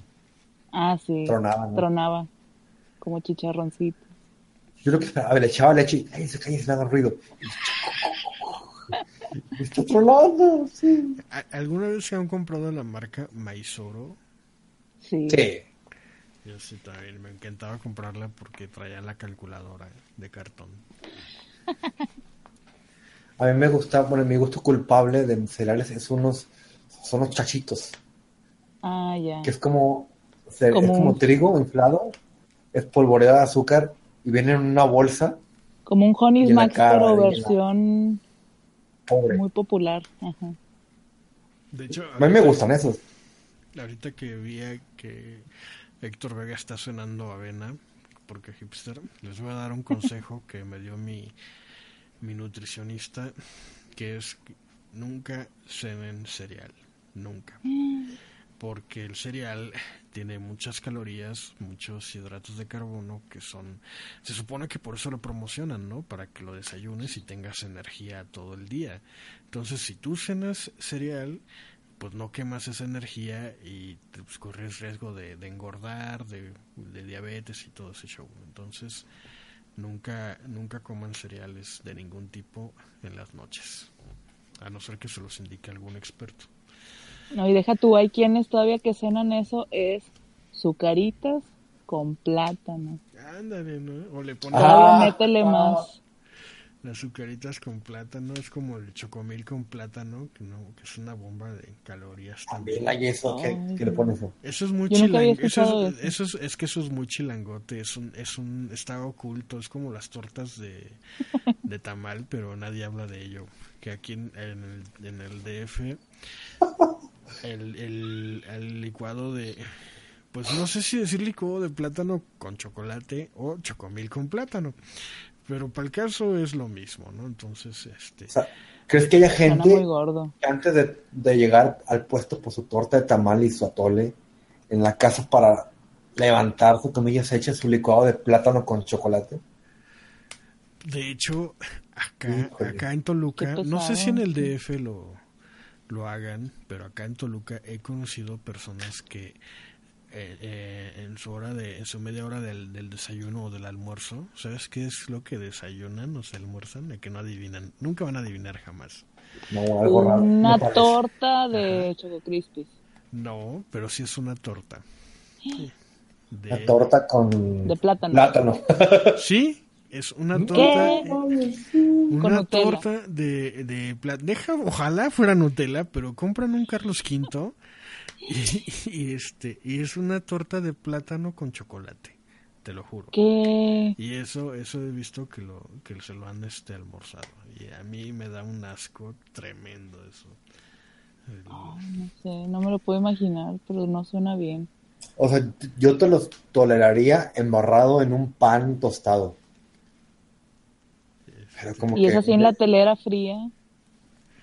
Que sí, es en el pan bolillo, como dice Alonso. Este, el pan bolillo le, lo abren, le quitan el migajón, le meten el plátano, le meten el chocolate y ahora así se lo tragan, neta. Qué asco. para que se nos quite el asco, vamos a, a- a ver qué gustan los pues escuchas dice Kudo Hayato Yamachita, dice Strawberries Smigol, no sé qué sea, ¿no? Héctor Vega Ah, dice Capitán Crunch. Nesquik, venden como dice Cornflake de Zucaritas, Cornflake de Fruit Lupus, Frutilupis y eso es Héctor Vega Capitán Crunch y es todo, chavos. Hace mucho que no como Capitán Crunch, pero ese no es de esos cereales que te traicionan y que te cortan la boca por dentro. No, pero está bien caro, ¿no? Si te los comes así en seco. Eh, Es un cereal caro, eso sí, ¿eh? Pues son cereales creo que importados, ¿no? O por lo menos si no son importados pues pagan muchísimos derechos, ¿no? De publicidad y marca. Este pero yo de hecho yo nunca lo he comido el Captain Crunch. Este ni el con chocula, ¿no? ¿Se acuerdan del con chocula? Ah, sí. Claro. Los que me caían bien gordos eran los Fruity Pebbles. Los que Se me hacían que sabían a perfume. Yo nunca los comí esos. Ah, es- ah, de por sí los dulces, ¿se acuerdan de lo- unos tubitos de celofán con unas pastillas redondas que eran como dulces perfumados que sabían a perfume? Sí, yo sí me acuerdo. Sí, nefasto, horrible. los odiaba, los odiaba. Igual me los tragaba, pero los odiaba. Pero con odio. Sí. No los disfrutaba. Los odiamos, Ángel, los odiamos. De hecho, ju- juzgaba y criticaba duramente a las fiestas de niños donde me invitaban y daban las bolsitas. Así como, no lo decía en voz alta, pero sí decía "Ah, dulces corrientes. Desde niño juzgando. Sí, sí, sí, desde niño. Con una vara muy dura. Sí. Y además para terminar el tema del desayuno de la reina, créeme que a mí me encanta desayunar así. De hecho, extraño desayunar así. Este, pero creo que si, si quisiera desayunar así tendré que ir a un hotel o algo así porque pues, es donde te ponen. Sí, no creo que tu mamá quiera ponerte un desayuno continental todos los días. No. No, de hecho ya le dije que este que compremos un, un- están vendiendo unas como como para mantener caliente en, en- ¿cómo- no me acuerdo cómo se llama estos que es como baño María para mantener caliente los los, los guisados de los este Pero no gastas más para mantener eso así caliente. no porque son latas de alcohol sólido y te duran bastante Órale. Mm. pero no no quiere entonces Bueno. Bueno, pues vamos con la siguiente nota. Este. Que es acerca de. Eh, Falun Dafa. Así es. Falun Dafa. Si yo te digo Falun Dafa. O Falun. eh, este. ¿Cómo se llama esto? Gong. Así. o Falun Gong. O Falun Dafa. ¿Qué, ¿Qué se les viene a la mente? Falun Dafa. Yo te diría salud, salud. ¿Y tú, Alonso? Un lenguaje, no. La verdad, nada, Ángel. Falun Dafa, no, nada, nada, nada. ¿Una grosería? Un estornudo, sí, como dice Magda, Falun Dafa. ¿O pensarías que te estoy hablando así como... ay, ¿Cómo se llama esto cuando hablan con F? Eh, Ah, ofo, sí, con la F, sofo, Dafo, dafo, dafo. Me tomé un café con leche, dafo. eh, Falun Dafa. No sé, la verdad. Falun Dafa es una nueva religión, así es. ¿qué? Surge una nueva religión en 1992 en China. China, eh, donde el budismo se mezcla con el confucianismo y el, ¿cómo se llama esto? El taoísmo, ya me acordé. Este, resulta que un buen día de así un día como cualquiera, el señor Li Hongxi eh, allá en 1992 dice, ah, creo que haré mi propia religión. Sí, sí, eso voy a hacer. Entonces, eh, construye una religión eh, basada en la verdad, la benevolencia y la tolerancia. Este, y se vuelve muy popular en China, tanto que para 1999 había más de no me acuerdo cuántos millones de personas profesando esa religión que inventó este señor en China y resulta que el gobierno chino la vio como una amenaza, un riesgo para la seguridad nacional y persiguió y mató a los seguidores de esa religión. Y este señor... Oh. Sí, de verdad. Sí, sí, sí. Este, al fin y al cabo China hace lo que se le da su gana. Su chinada Este, gana. Exacto.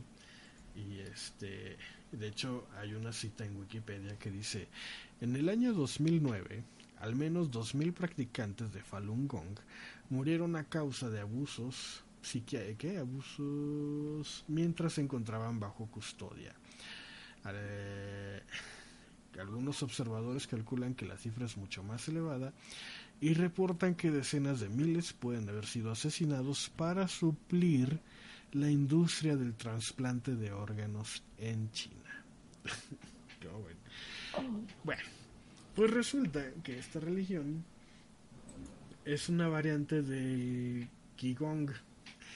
El Qigong es un término muy usado hoy en día para referirse a una variedad de prácticas que involucran movimientos suaves, meditación, eh, la respiración, eh, este y este tipo de ejercicios han sido practicados históricamente por muchos monjes budistas eh, y también daoístas y eruditos del confucianismo como un modo de refinamiento espiritual, moral y físico.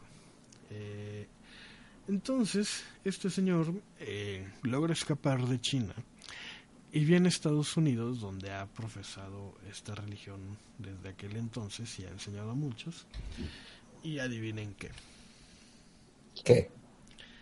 Pues que llega a México este Falun Dafa como la panacea para la cura de todos los males que pueden existir en todo el mundo. Este,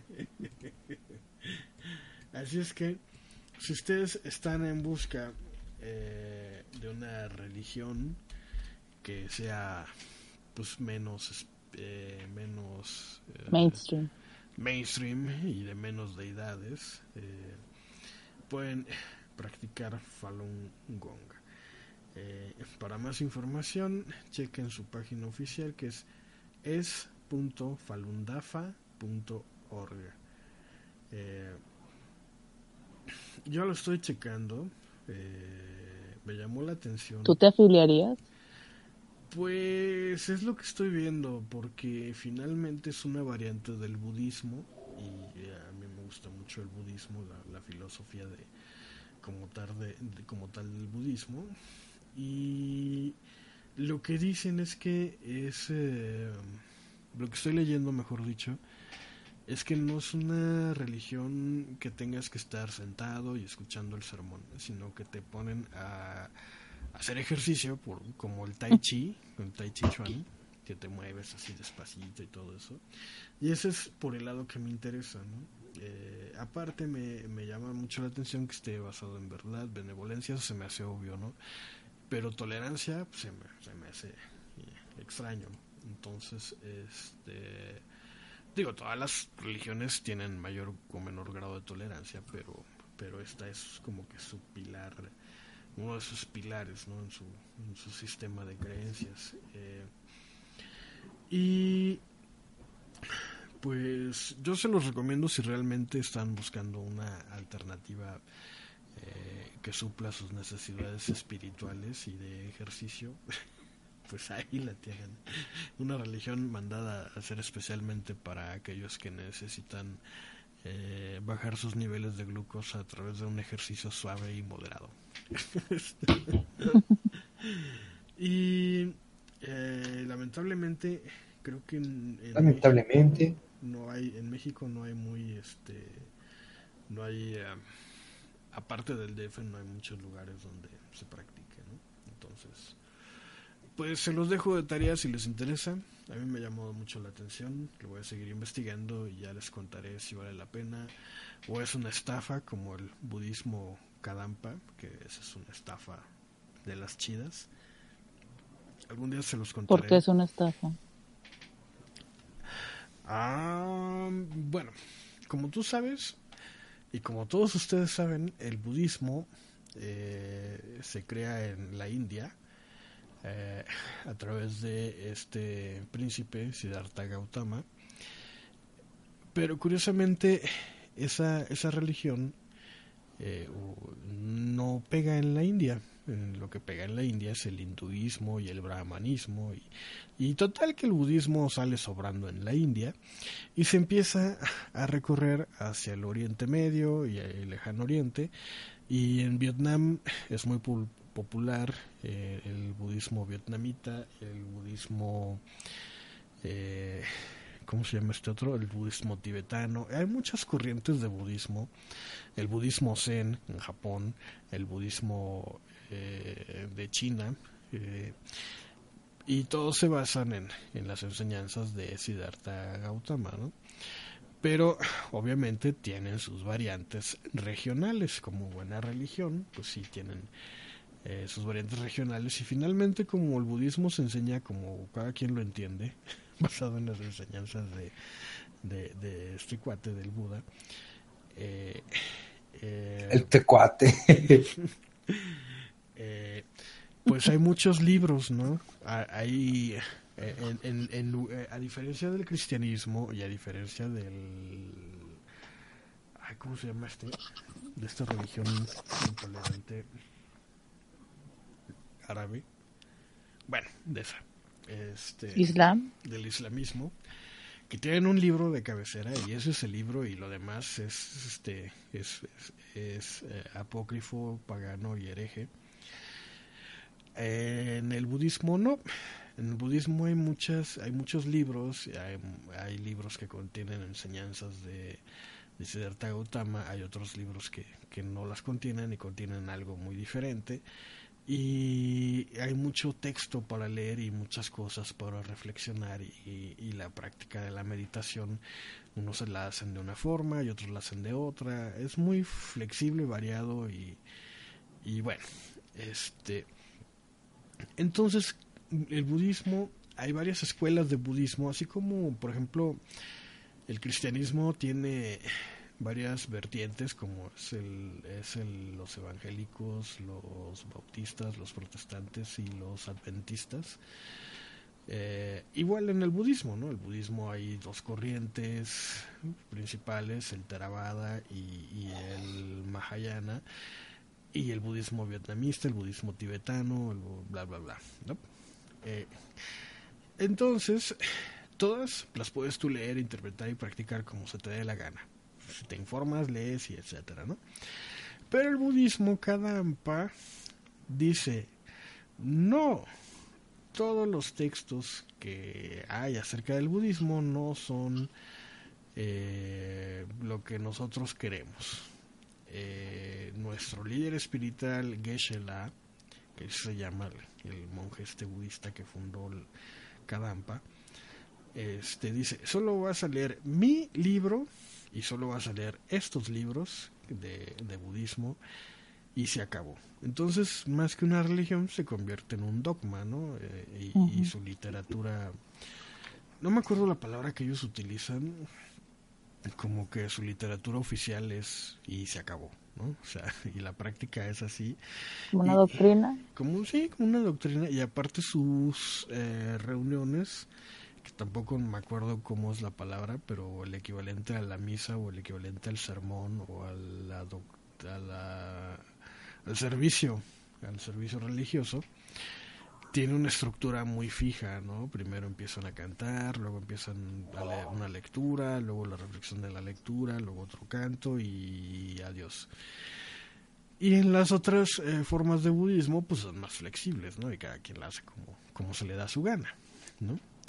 Entonces por eso es que el budismo cada pues una estafa porque solamente puedes leer sus propios libros y aparte lo más chido es que eh, pues no solo de leer puedes tú ser budista sino que tienes que atender a las conferencias de los grandes iniciados budistas y cada conferencia tiene el módico costo de 150 pesos por boleto.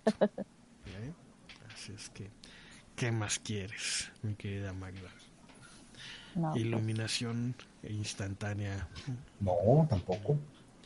Este, y por eso es que es una estafa el, el budismo, caramba.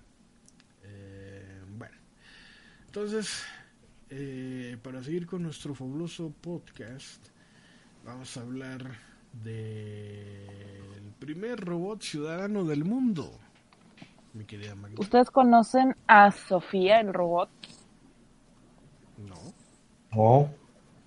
Pues mira, es un robotcillo este, de nombre Sofía que ya ha aparecido y ha sido noticia varias veces, pero a lo mejor por razones equivocadas. La vez pasada dijo que quería matar a los seres humanos.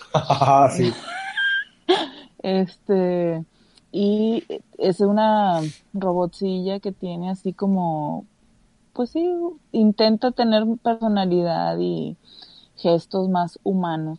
La cosa aquí es que en Arabia Saudita, uno de los países que están más comprometidos con el desarrollo tecnológico, admitió a este robot como un ciudadano de su país. Claro. Por lo tanto, es el primer robot ciudadano de cualquier país en el mundo. Nunca nadie antes había hecho algo así y pues bueno, ya es como pues traer esas películas de ciencia ficción a la actualidad. Sofía pues tiene este diseño hecho por Hanson Robotics en Hong Kong y este cuenta ya con 62 expresiones faciales. Así que si un día la ves votando eh, o exigiendo sus derechos como ciudadana o lanzándose como candidato para algún puesto político, pues bueno, Sofía podrá hacerlo en Arabia Saudita, ya que en la actualidad pues ella es uno más de nosotros. Siento que lo odio porque, o la odio porque como existe Pepper, este, pensando A algo que Pepper estaría mucho mejor ser un ciudadano, ¿no? Sí, Pepper, sí, Peppercito. ¿Qué? Son- sonríe, anda por ahí, Sofía. El pinche robot que tiene un turbante o qué. O, se tapa la cara como también. que. El que... Ay, qué fea está. O sea, la no cabeza manches. está así como transparente. Googleé Ajá. Sofía Robot, Sofía con PH. Dejen, Y está, habla, está de horrible, miedo. Horrible, horrible. Está vean de, videos de ella. está de miedo, está... No, no, no. ¿Cómo se atreven a ser la ciudadana? O sea, qué idiotes. Y luego según hace chistes, pero dan miedo. ¿Qué tipo de chistes contará? Sí, de que, hola Sofía, ¿cómo estás? ¿Nos puedes contar un chiste? Y luego, hola, solo ¿Cómo? estoy feliz por tener enfrente de mí personas inteligentes. A las que pueda cuchillar. Ja, ja, ja. Entonces, pues como ven, ya está por ahí. Quién sabe si esto se vaya a hacer tendencia o no, pero por lo pronto ya hay un ciudadano robótico en el mundo. Ok, muy bien. Ay, mira. Sofía, la robot y ciudadana saudí, dará ponencia en México. No, ¿cuándo?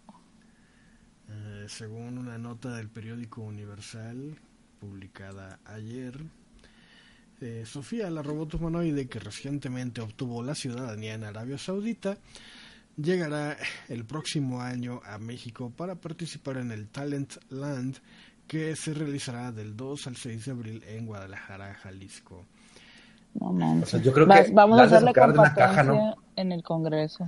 Dice, estamos en pleno proceso de ponentes. Hasta ahora tenemos cerrados a 40 mexicanos de mucho nivel, emprendedores de todo tipo y vamos a tener a la robot que le han dado la ciudadanía en Arabia. Va a ser una speaker. Ten- Va a ser spe- Técnicamente tiene speakers, por eso habla.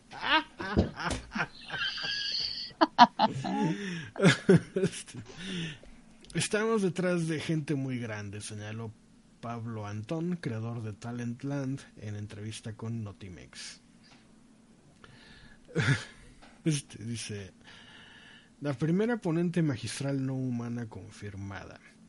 A este evento es una robot que tiene el aspecto de un ser humano y puede gesticular y entablar una conversación. Además posee algoritmos que le permiten recordar situaciones, personas e interacciones.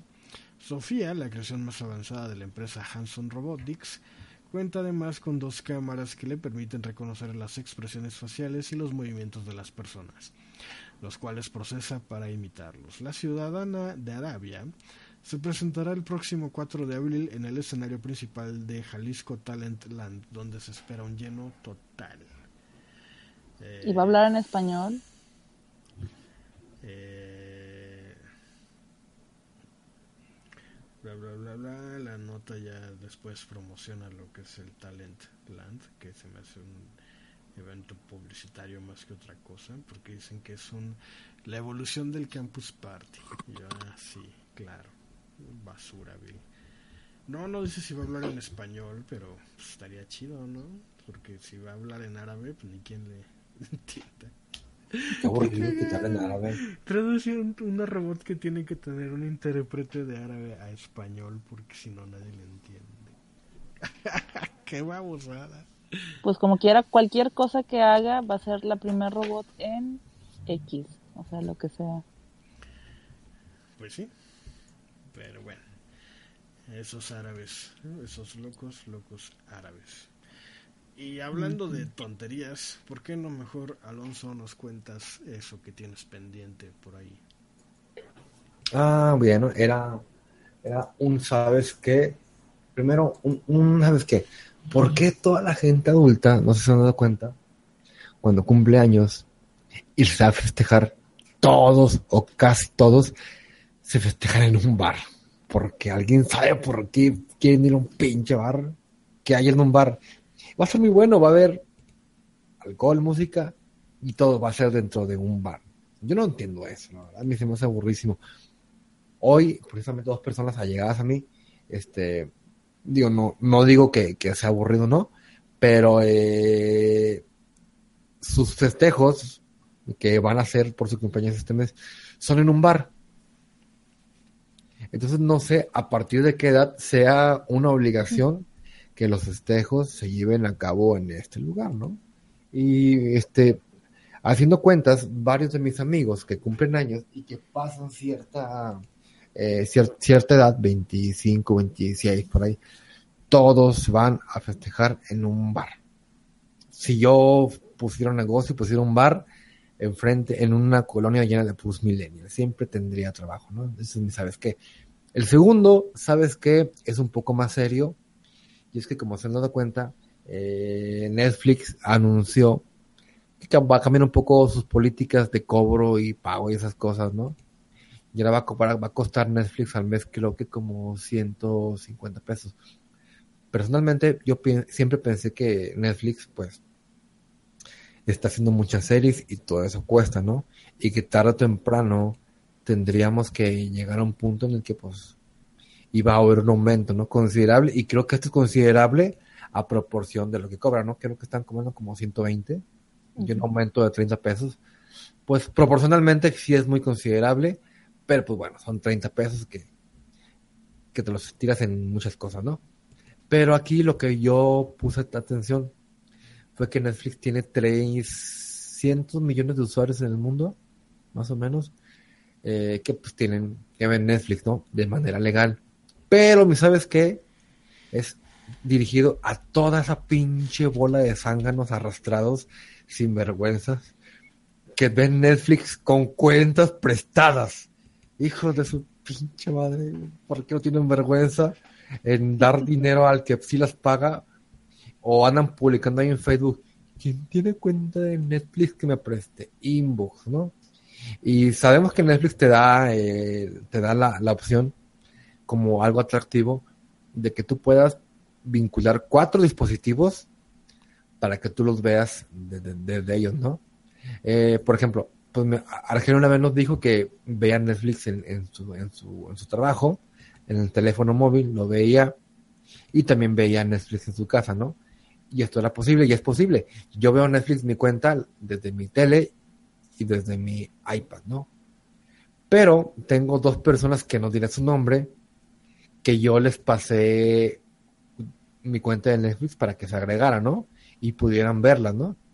No les voy a decir zánganos, no les voy a decir eso porque yo este, se los di de buena manera, pero sí les voy a decir que a, estos dos y a toda la gente que está en este podcast, que pues tengan un poquito de Mauser, porque una vez yo dejé Netflix sin pagar, o lo cancelé, no me acuerdo qué, y adivines quiénes de estas personas a los dos, tres días me andaban preguntando que si no había pagado Netflix.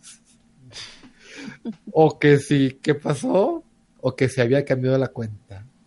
Bueno, en decir, ahí te va la lana para este Ahí te va el dinero, ahí te va, oye, ¿qué pasó? ¿No has pagado? chinga tu con. Así que estos dos son un ejemplo de cerca de 200 millones de zánganos en el mundo y zánganas que viven con sus cuentas prestadas. Yo me he tocado ver en Facebook o en, otras partes que ponen, ¿quién tiene una cuenta en Netflix que me preste? Sinvergüenzas arrastrados. ¿Qué puedo esperar de ustedes, consumidores de cosas legales? Que si no fuera por eso, estuvieran consumiendo piratería, comprando DVDs piratas en Reforma o en Tepito o no sé qué tantas partes. ustedes son esa gente que arruina a la industria y bueno, hacen estar sus pinches vidas. Conozco una amiga, tengo una amiga que que sí se junta con varias personas y entre ellas tres, cuatro, cada quien paga Netflix eh, al mes. Cada quien, yo pago este mes, esto, el otro y el otro, ¿no? Bueno, si Netflix te da esa ventaja, allá Netflix, ¿no? Pero por culpa de ustedes, los que sí pagamos estamos sufriendo un aumento que, pues, aunque es poco en, en, cuanto a dinero, a proporción de lo que vale, creo que así es considerable, ¿no?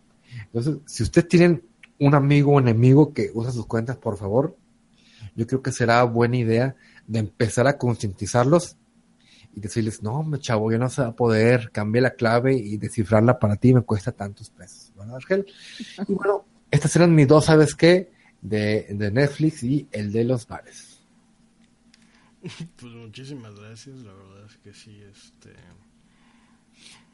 con mucha razón, este, en eso sabes que me cae que sí. Eh, y bueno, este, ¿cómo están las cosas en el chat? Tranquilas, tranquilas, creo que la gente ya se está yendo a dormir. Pues nosotros también deberíamos. ¿O quieren que hable de Stranger Things? Hay un feedback. ¿Hay feedback? Ah, sí, hay uno muy bueno, ¿eh? ¿En el correo? Obviamente. Eh, espérame, entonces déjame aquí cambiar. Y esto ok y esto se va para acá. Y aquí le doy clic. Y está Melissa Gallegos verdad sí pero bueno vas a hablar de Stranger Things o no eh, eh, Stranger Things. Siento que entre más tiempo pase menos va a importar. De hecho ya no importa nada esa estúpida serie se fue al caño eh la verdad no, no le he terminado de ver. Voy en el episodio, ahorita les digo cuál. Dejen quitar esto de microdacine. Netflix. Em, Stranger Things. Voy en el episodio número 9. Que creo que es el último. Pues ya ahí se acaba. Ah, pues qué asco de serie. ¿Por qué? Bueno, eh, no me gustó eh, para nada que dividieran la serie y tuvieras que estar siguiendo tres, tres o cuatro hilos eh, de narrativos. Eh, se me hizo de lo más estúpido. también el desarrollo de la relación entre Once y el policía se me hizo también de lo más obvio y bobo y predecible. Eh, eh, también la, la otra amiga que llega como manzana de la discordia es también más obvio y nefasto. Y eh, para que al final, después de esas innecesarias separaciones, todos se conjunten en el episodio final y empiecen a combatir contra el enemigo público número uno, ¿no? La verdad, y aparte, se me hace tan forzado todo de, de la época en donde están que es obvio que lo hacen con la intención de vender nostalgia, sacrificando el contexto de la serie. Y no, esta segunda temporada para mi gusto no, no cuajó, los escritores eh, se confundieron, entre más personajes tengas en una serie, más difícil es escribirla y más te puedes perder en, la historia.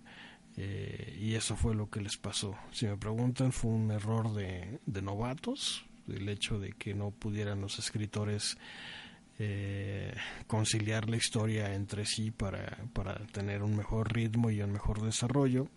De hecho, casi todos los episodios fueron eh, escritos y dirigidos por los hermanos estos, no me acuerdo cómo se llaman, y solo uno, que es el episodio que también estuvo más aburrido, eh, donde Once hace su propia búsqueda personal, que eso y nada, no, no tuvo mayor injerencia en la serie. Hoy voy a buscar a mi hermana, ah, ya la encontré, bueno, ya me voy, gracias, bye.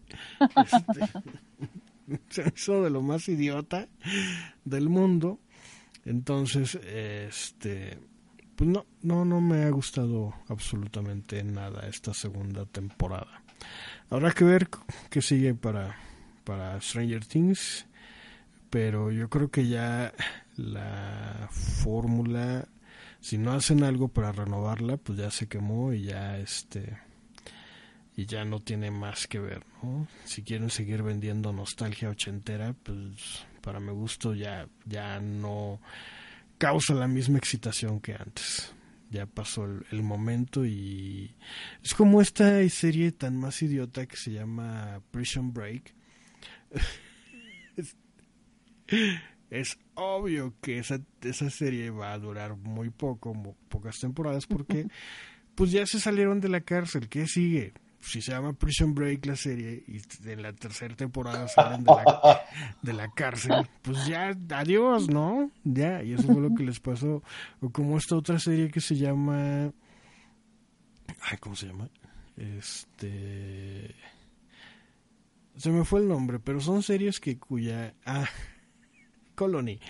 Se llama Colony porque eh, unos extraterrestres llegan, toman la Tierra y hacen colonias. Pues ya. Oh. y ya, ¿no? O sea, ¿qué más quieres? Hasta ahí, o sea, la... serie Siri, los marcianos llegan y hacen ciudades, ¿eh? Es la continuación. Mm, no, como esta serie que a mí me gustó mucho, pero pues eh, ya no dio para más la idea que no me acuerdo cómo se llama la serie, pero trata... No, ah. no, no, no.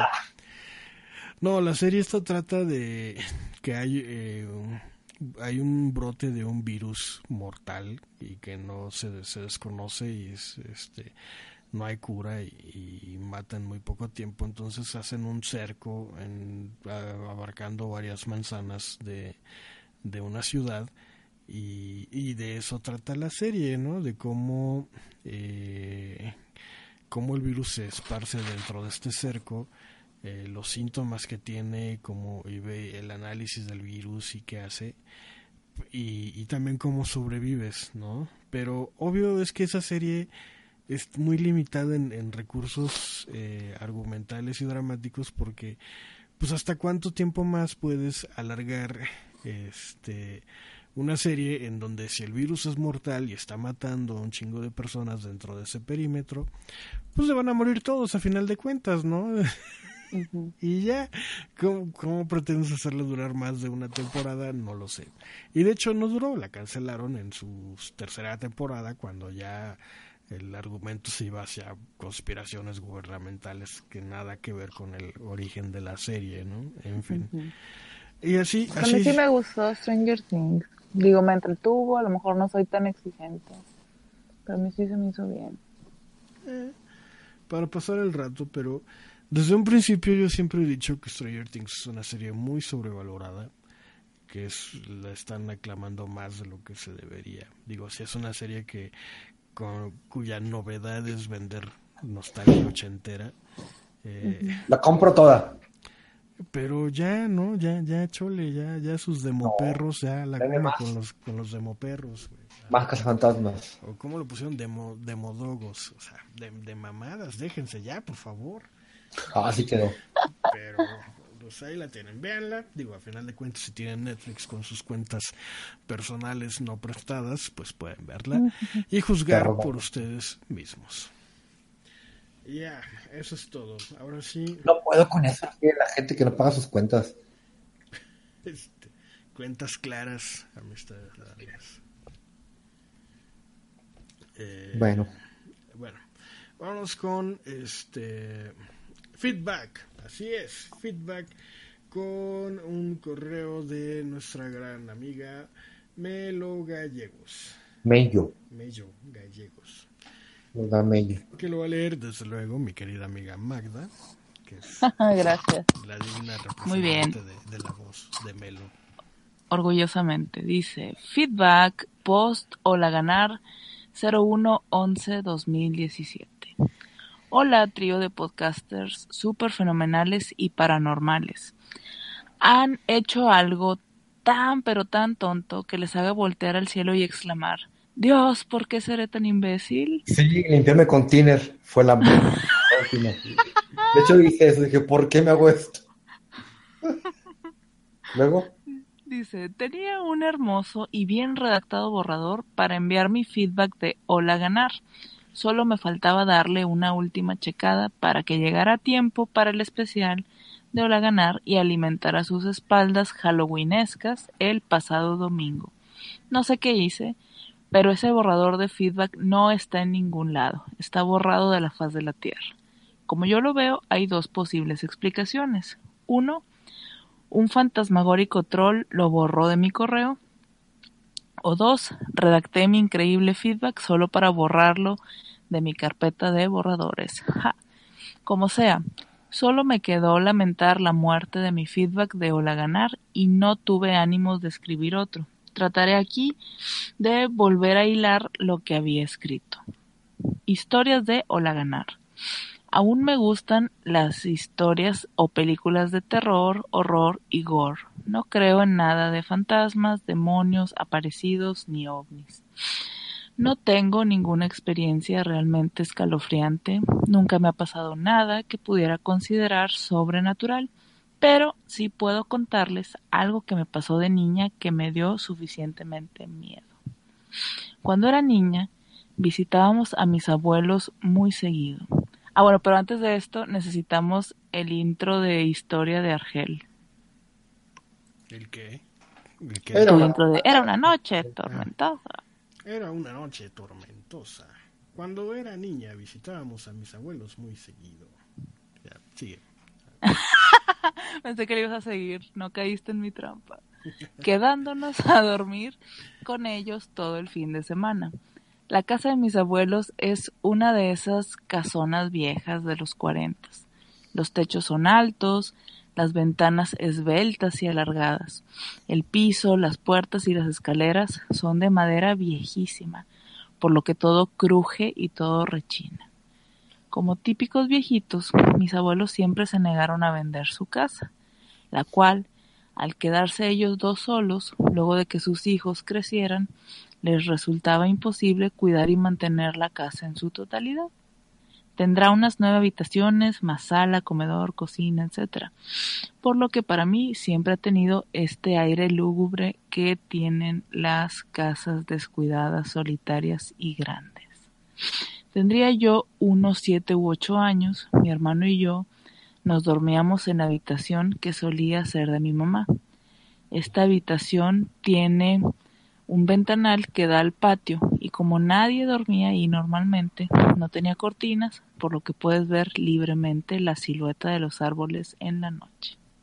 Pues bien, una noche una lechuza blanca se posó en una de las ramas del patio, viendo de frente al interior de la habitación donde yo dormía.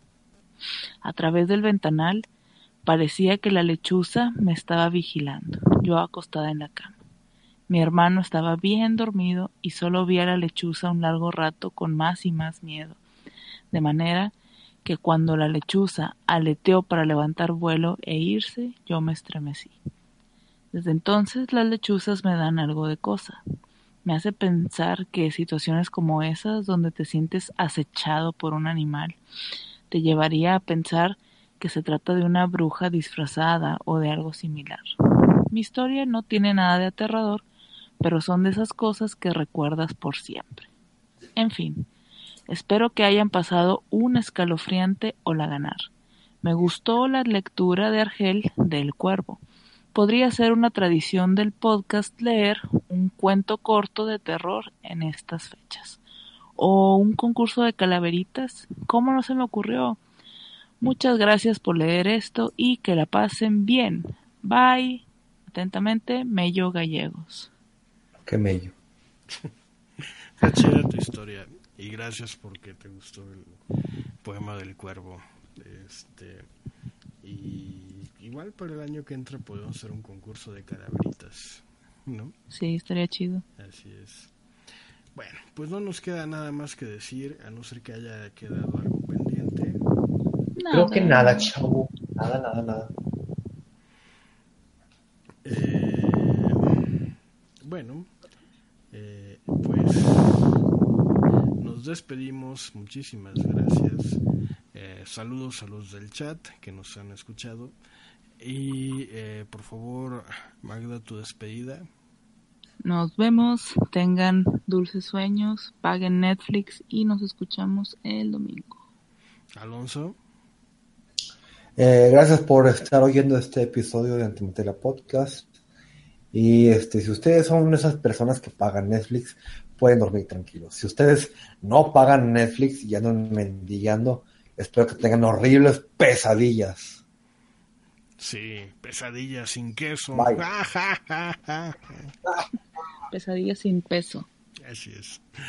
Y bueno, su servidor, Argel Subiaga, alias Lord Kevin Lomax, se despide feliz y contento porque mañana no trabajo. Mañana 2 de noviembre, día festivo, para nosotros los burócratas que tenemos un arduo, una ardua jornada laboral. Así es que voy a seguir aquí conectado todavía un rato más por si alguien quiere platicar conmigo. Estoy tan solo. bueno, pues nos vemos el próximo domingo en un antimateria fabuloso con el especial del buen fin. Así es, ese misterioso fin que es muy bueno. Nos vemos. Bye. Este podcast está bajo una licencia Creative Commons, atribución no comercial, sin derivadas, internacional 4.0.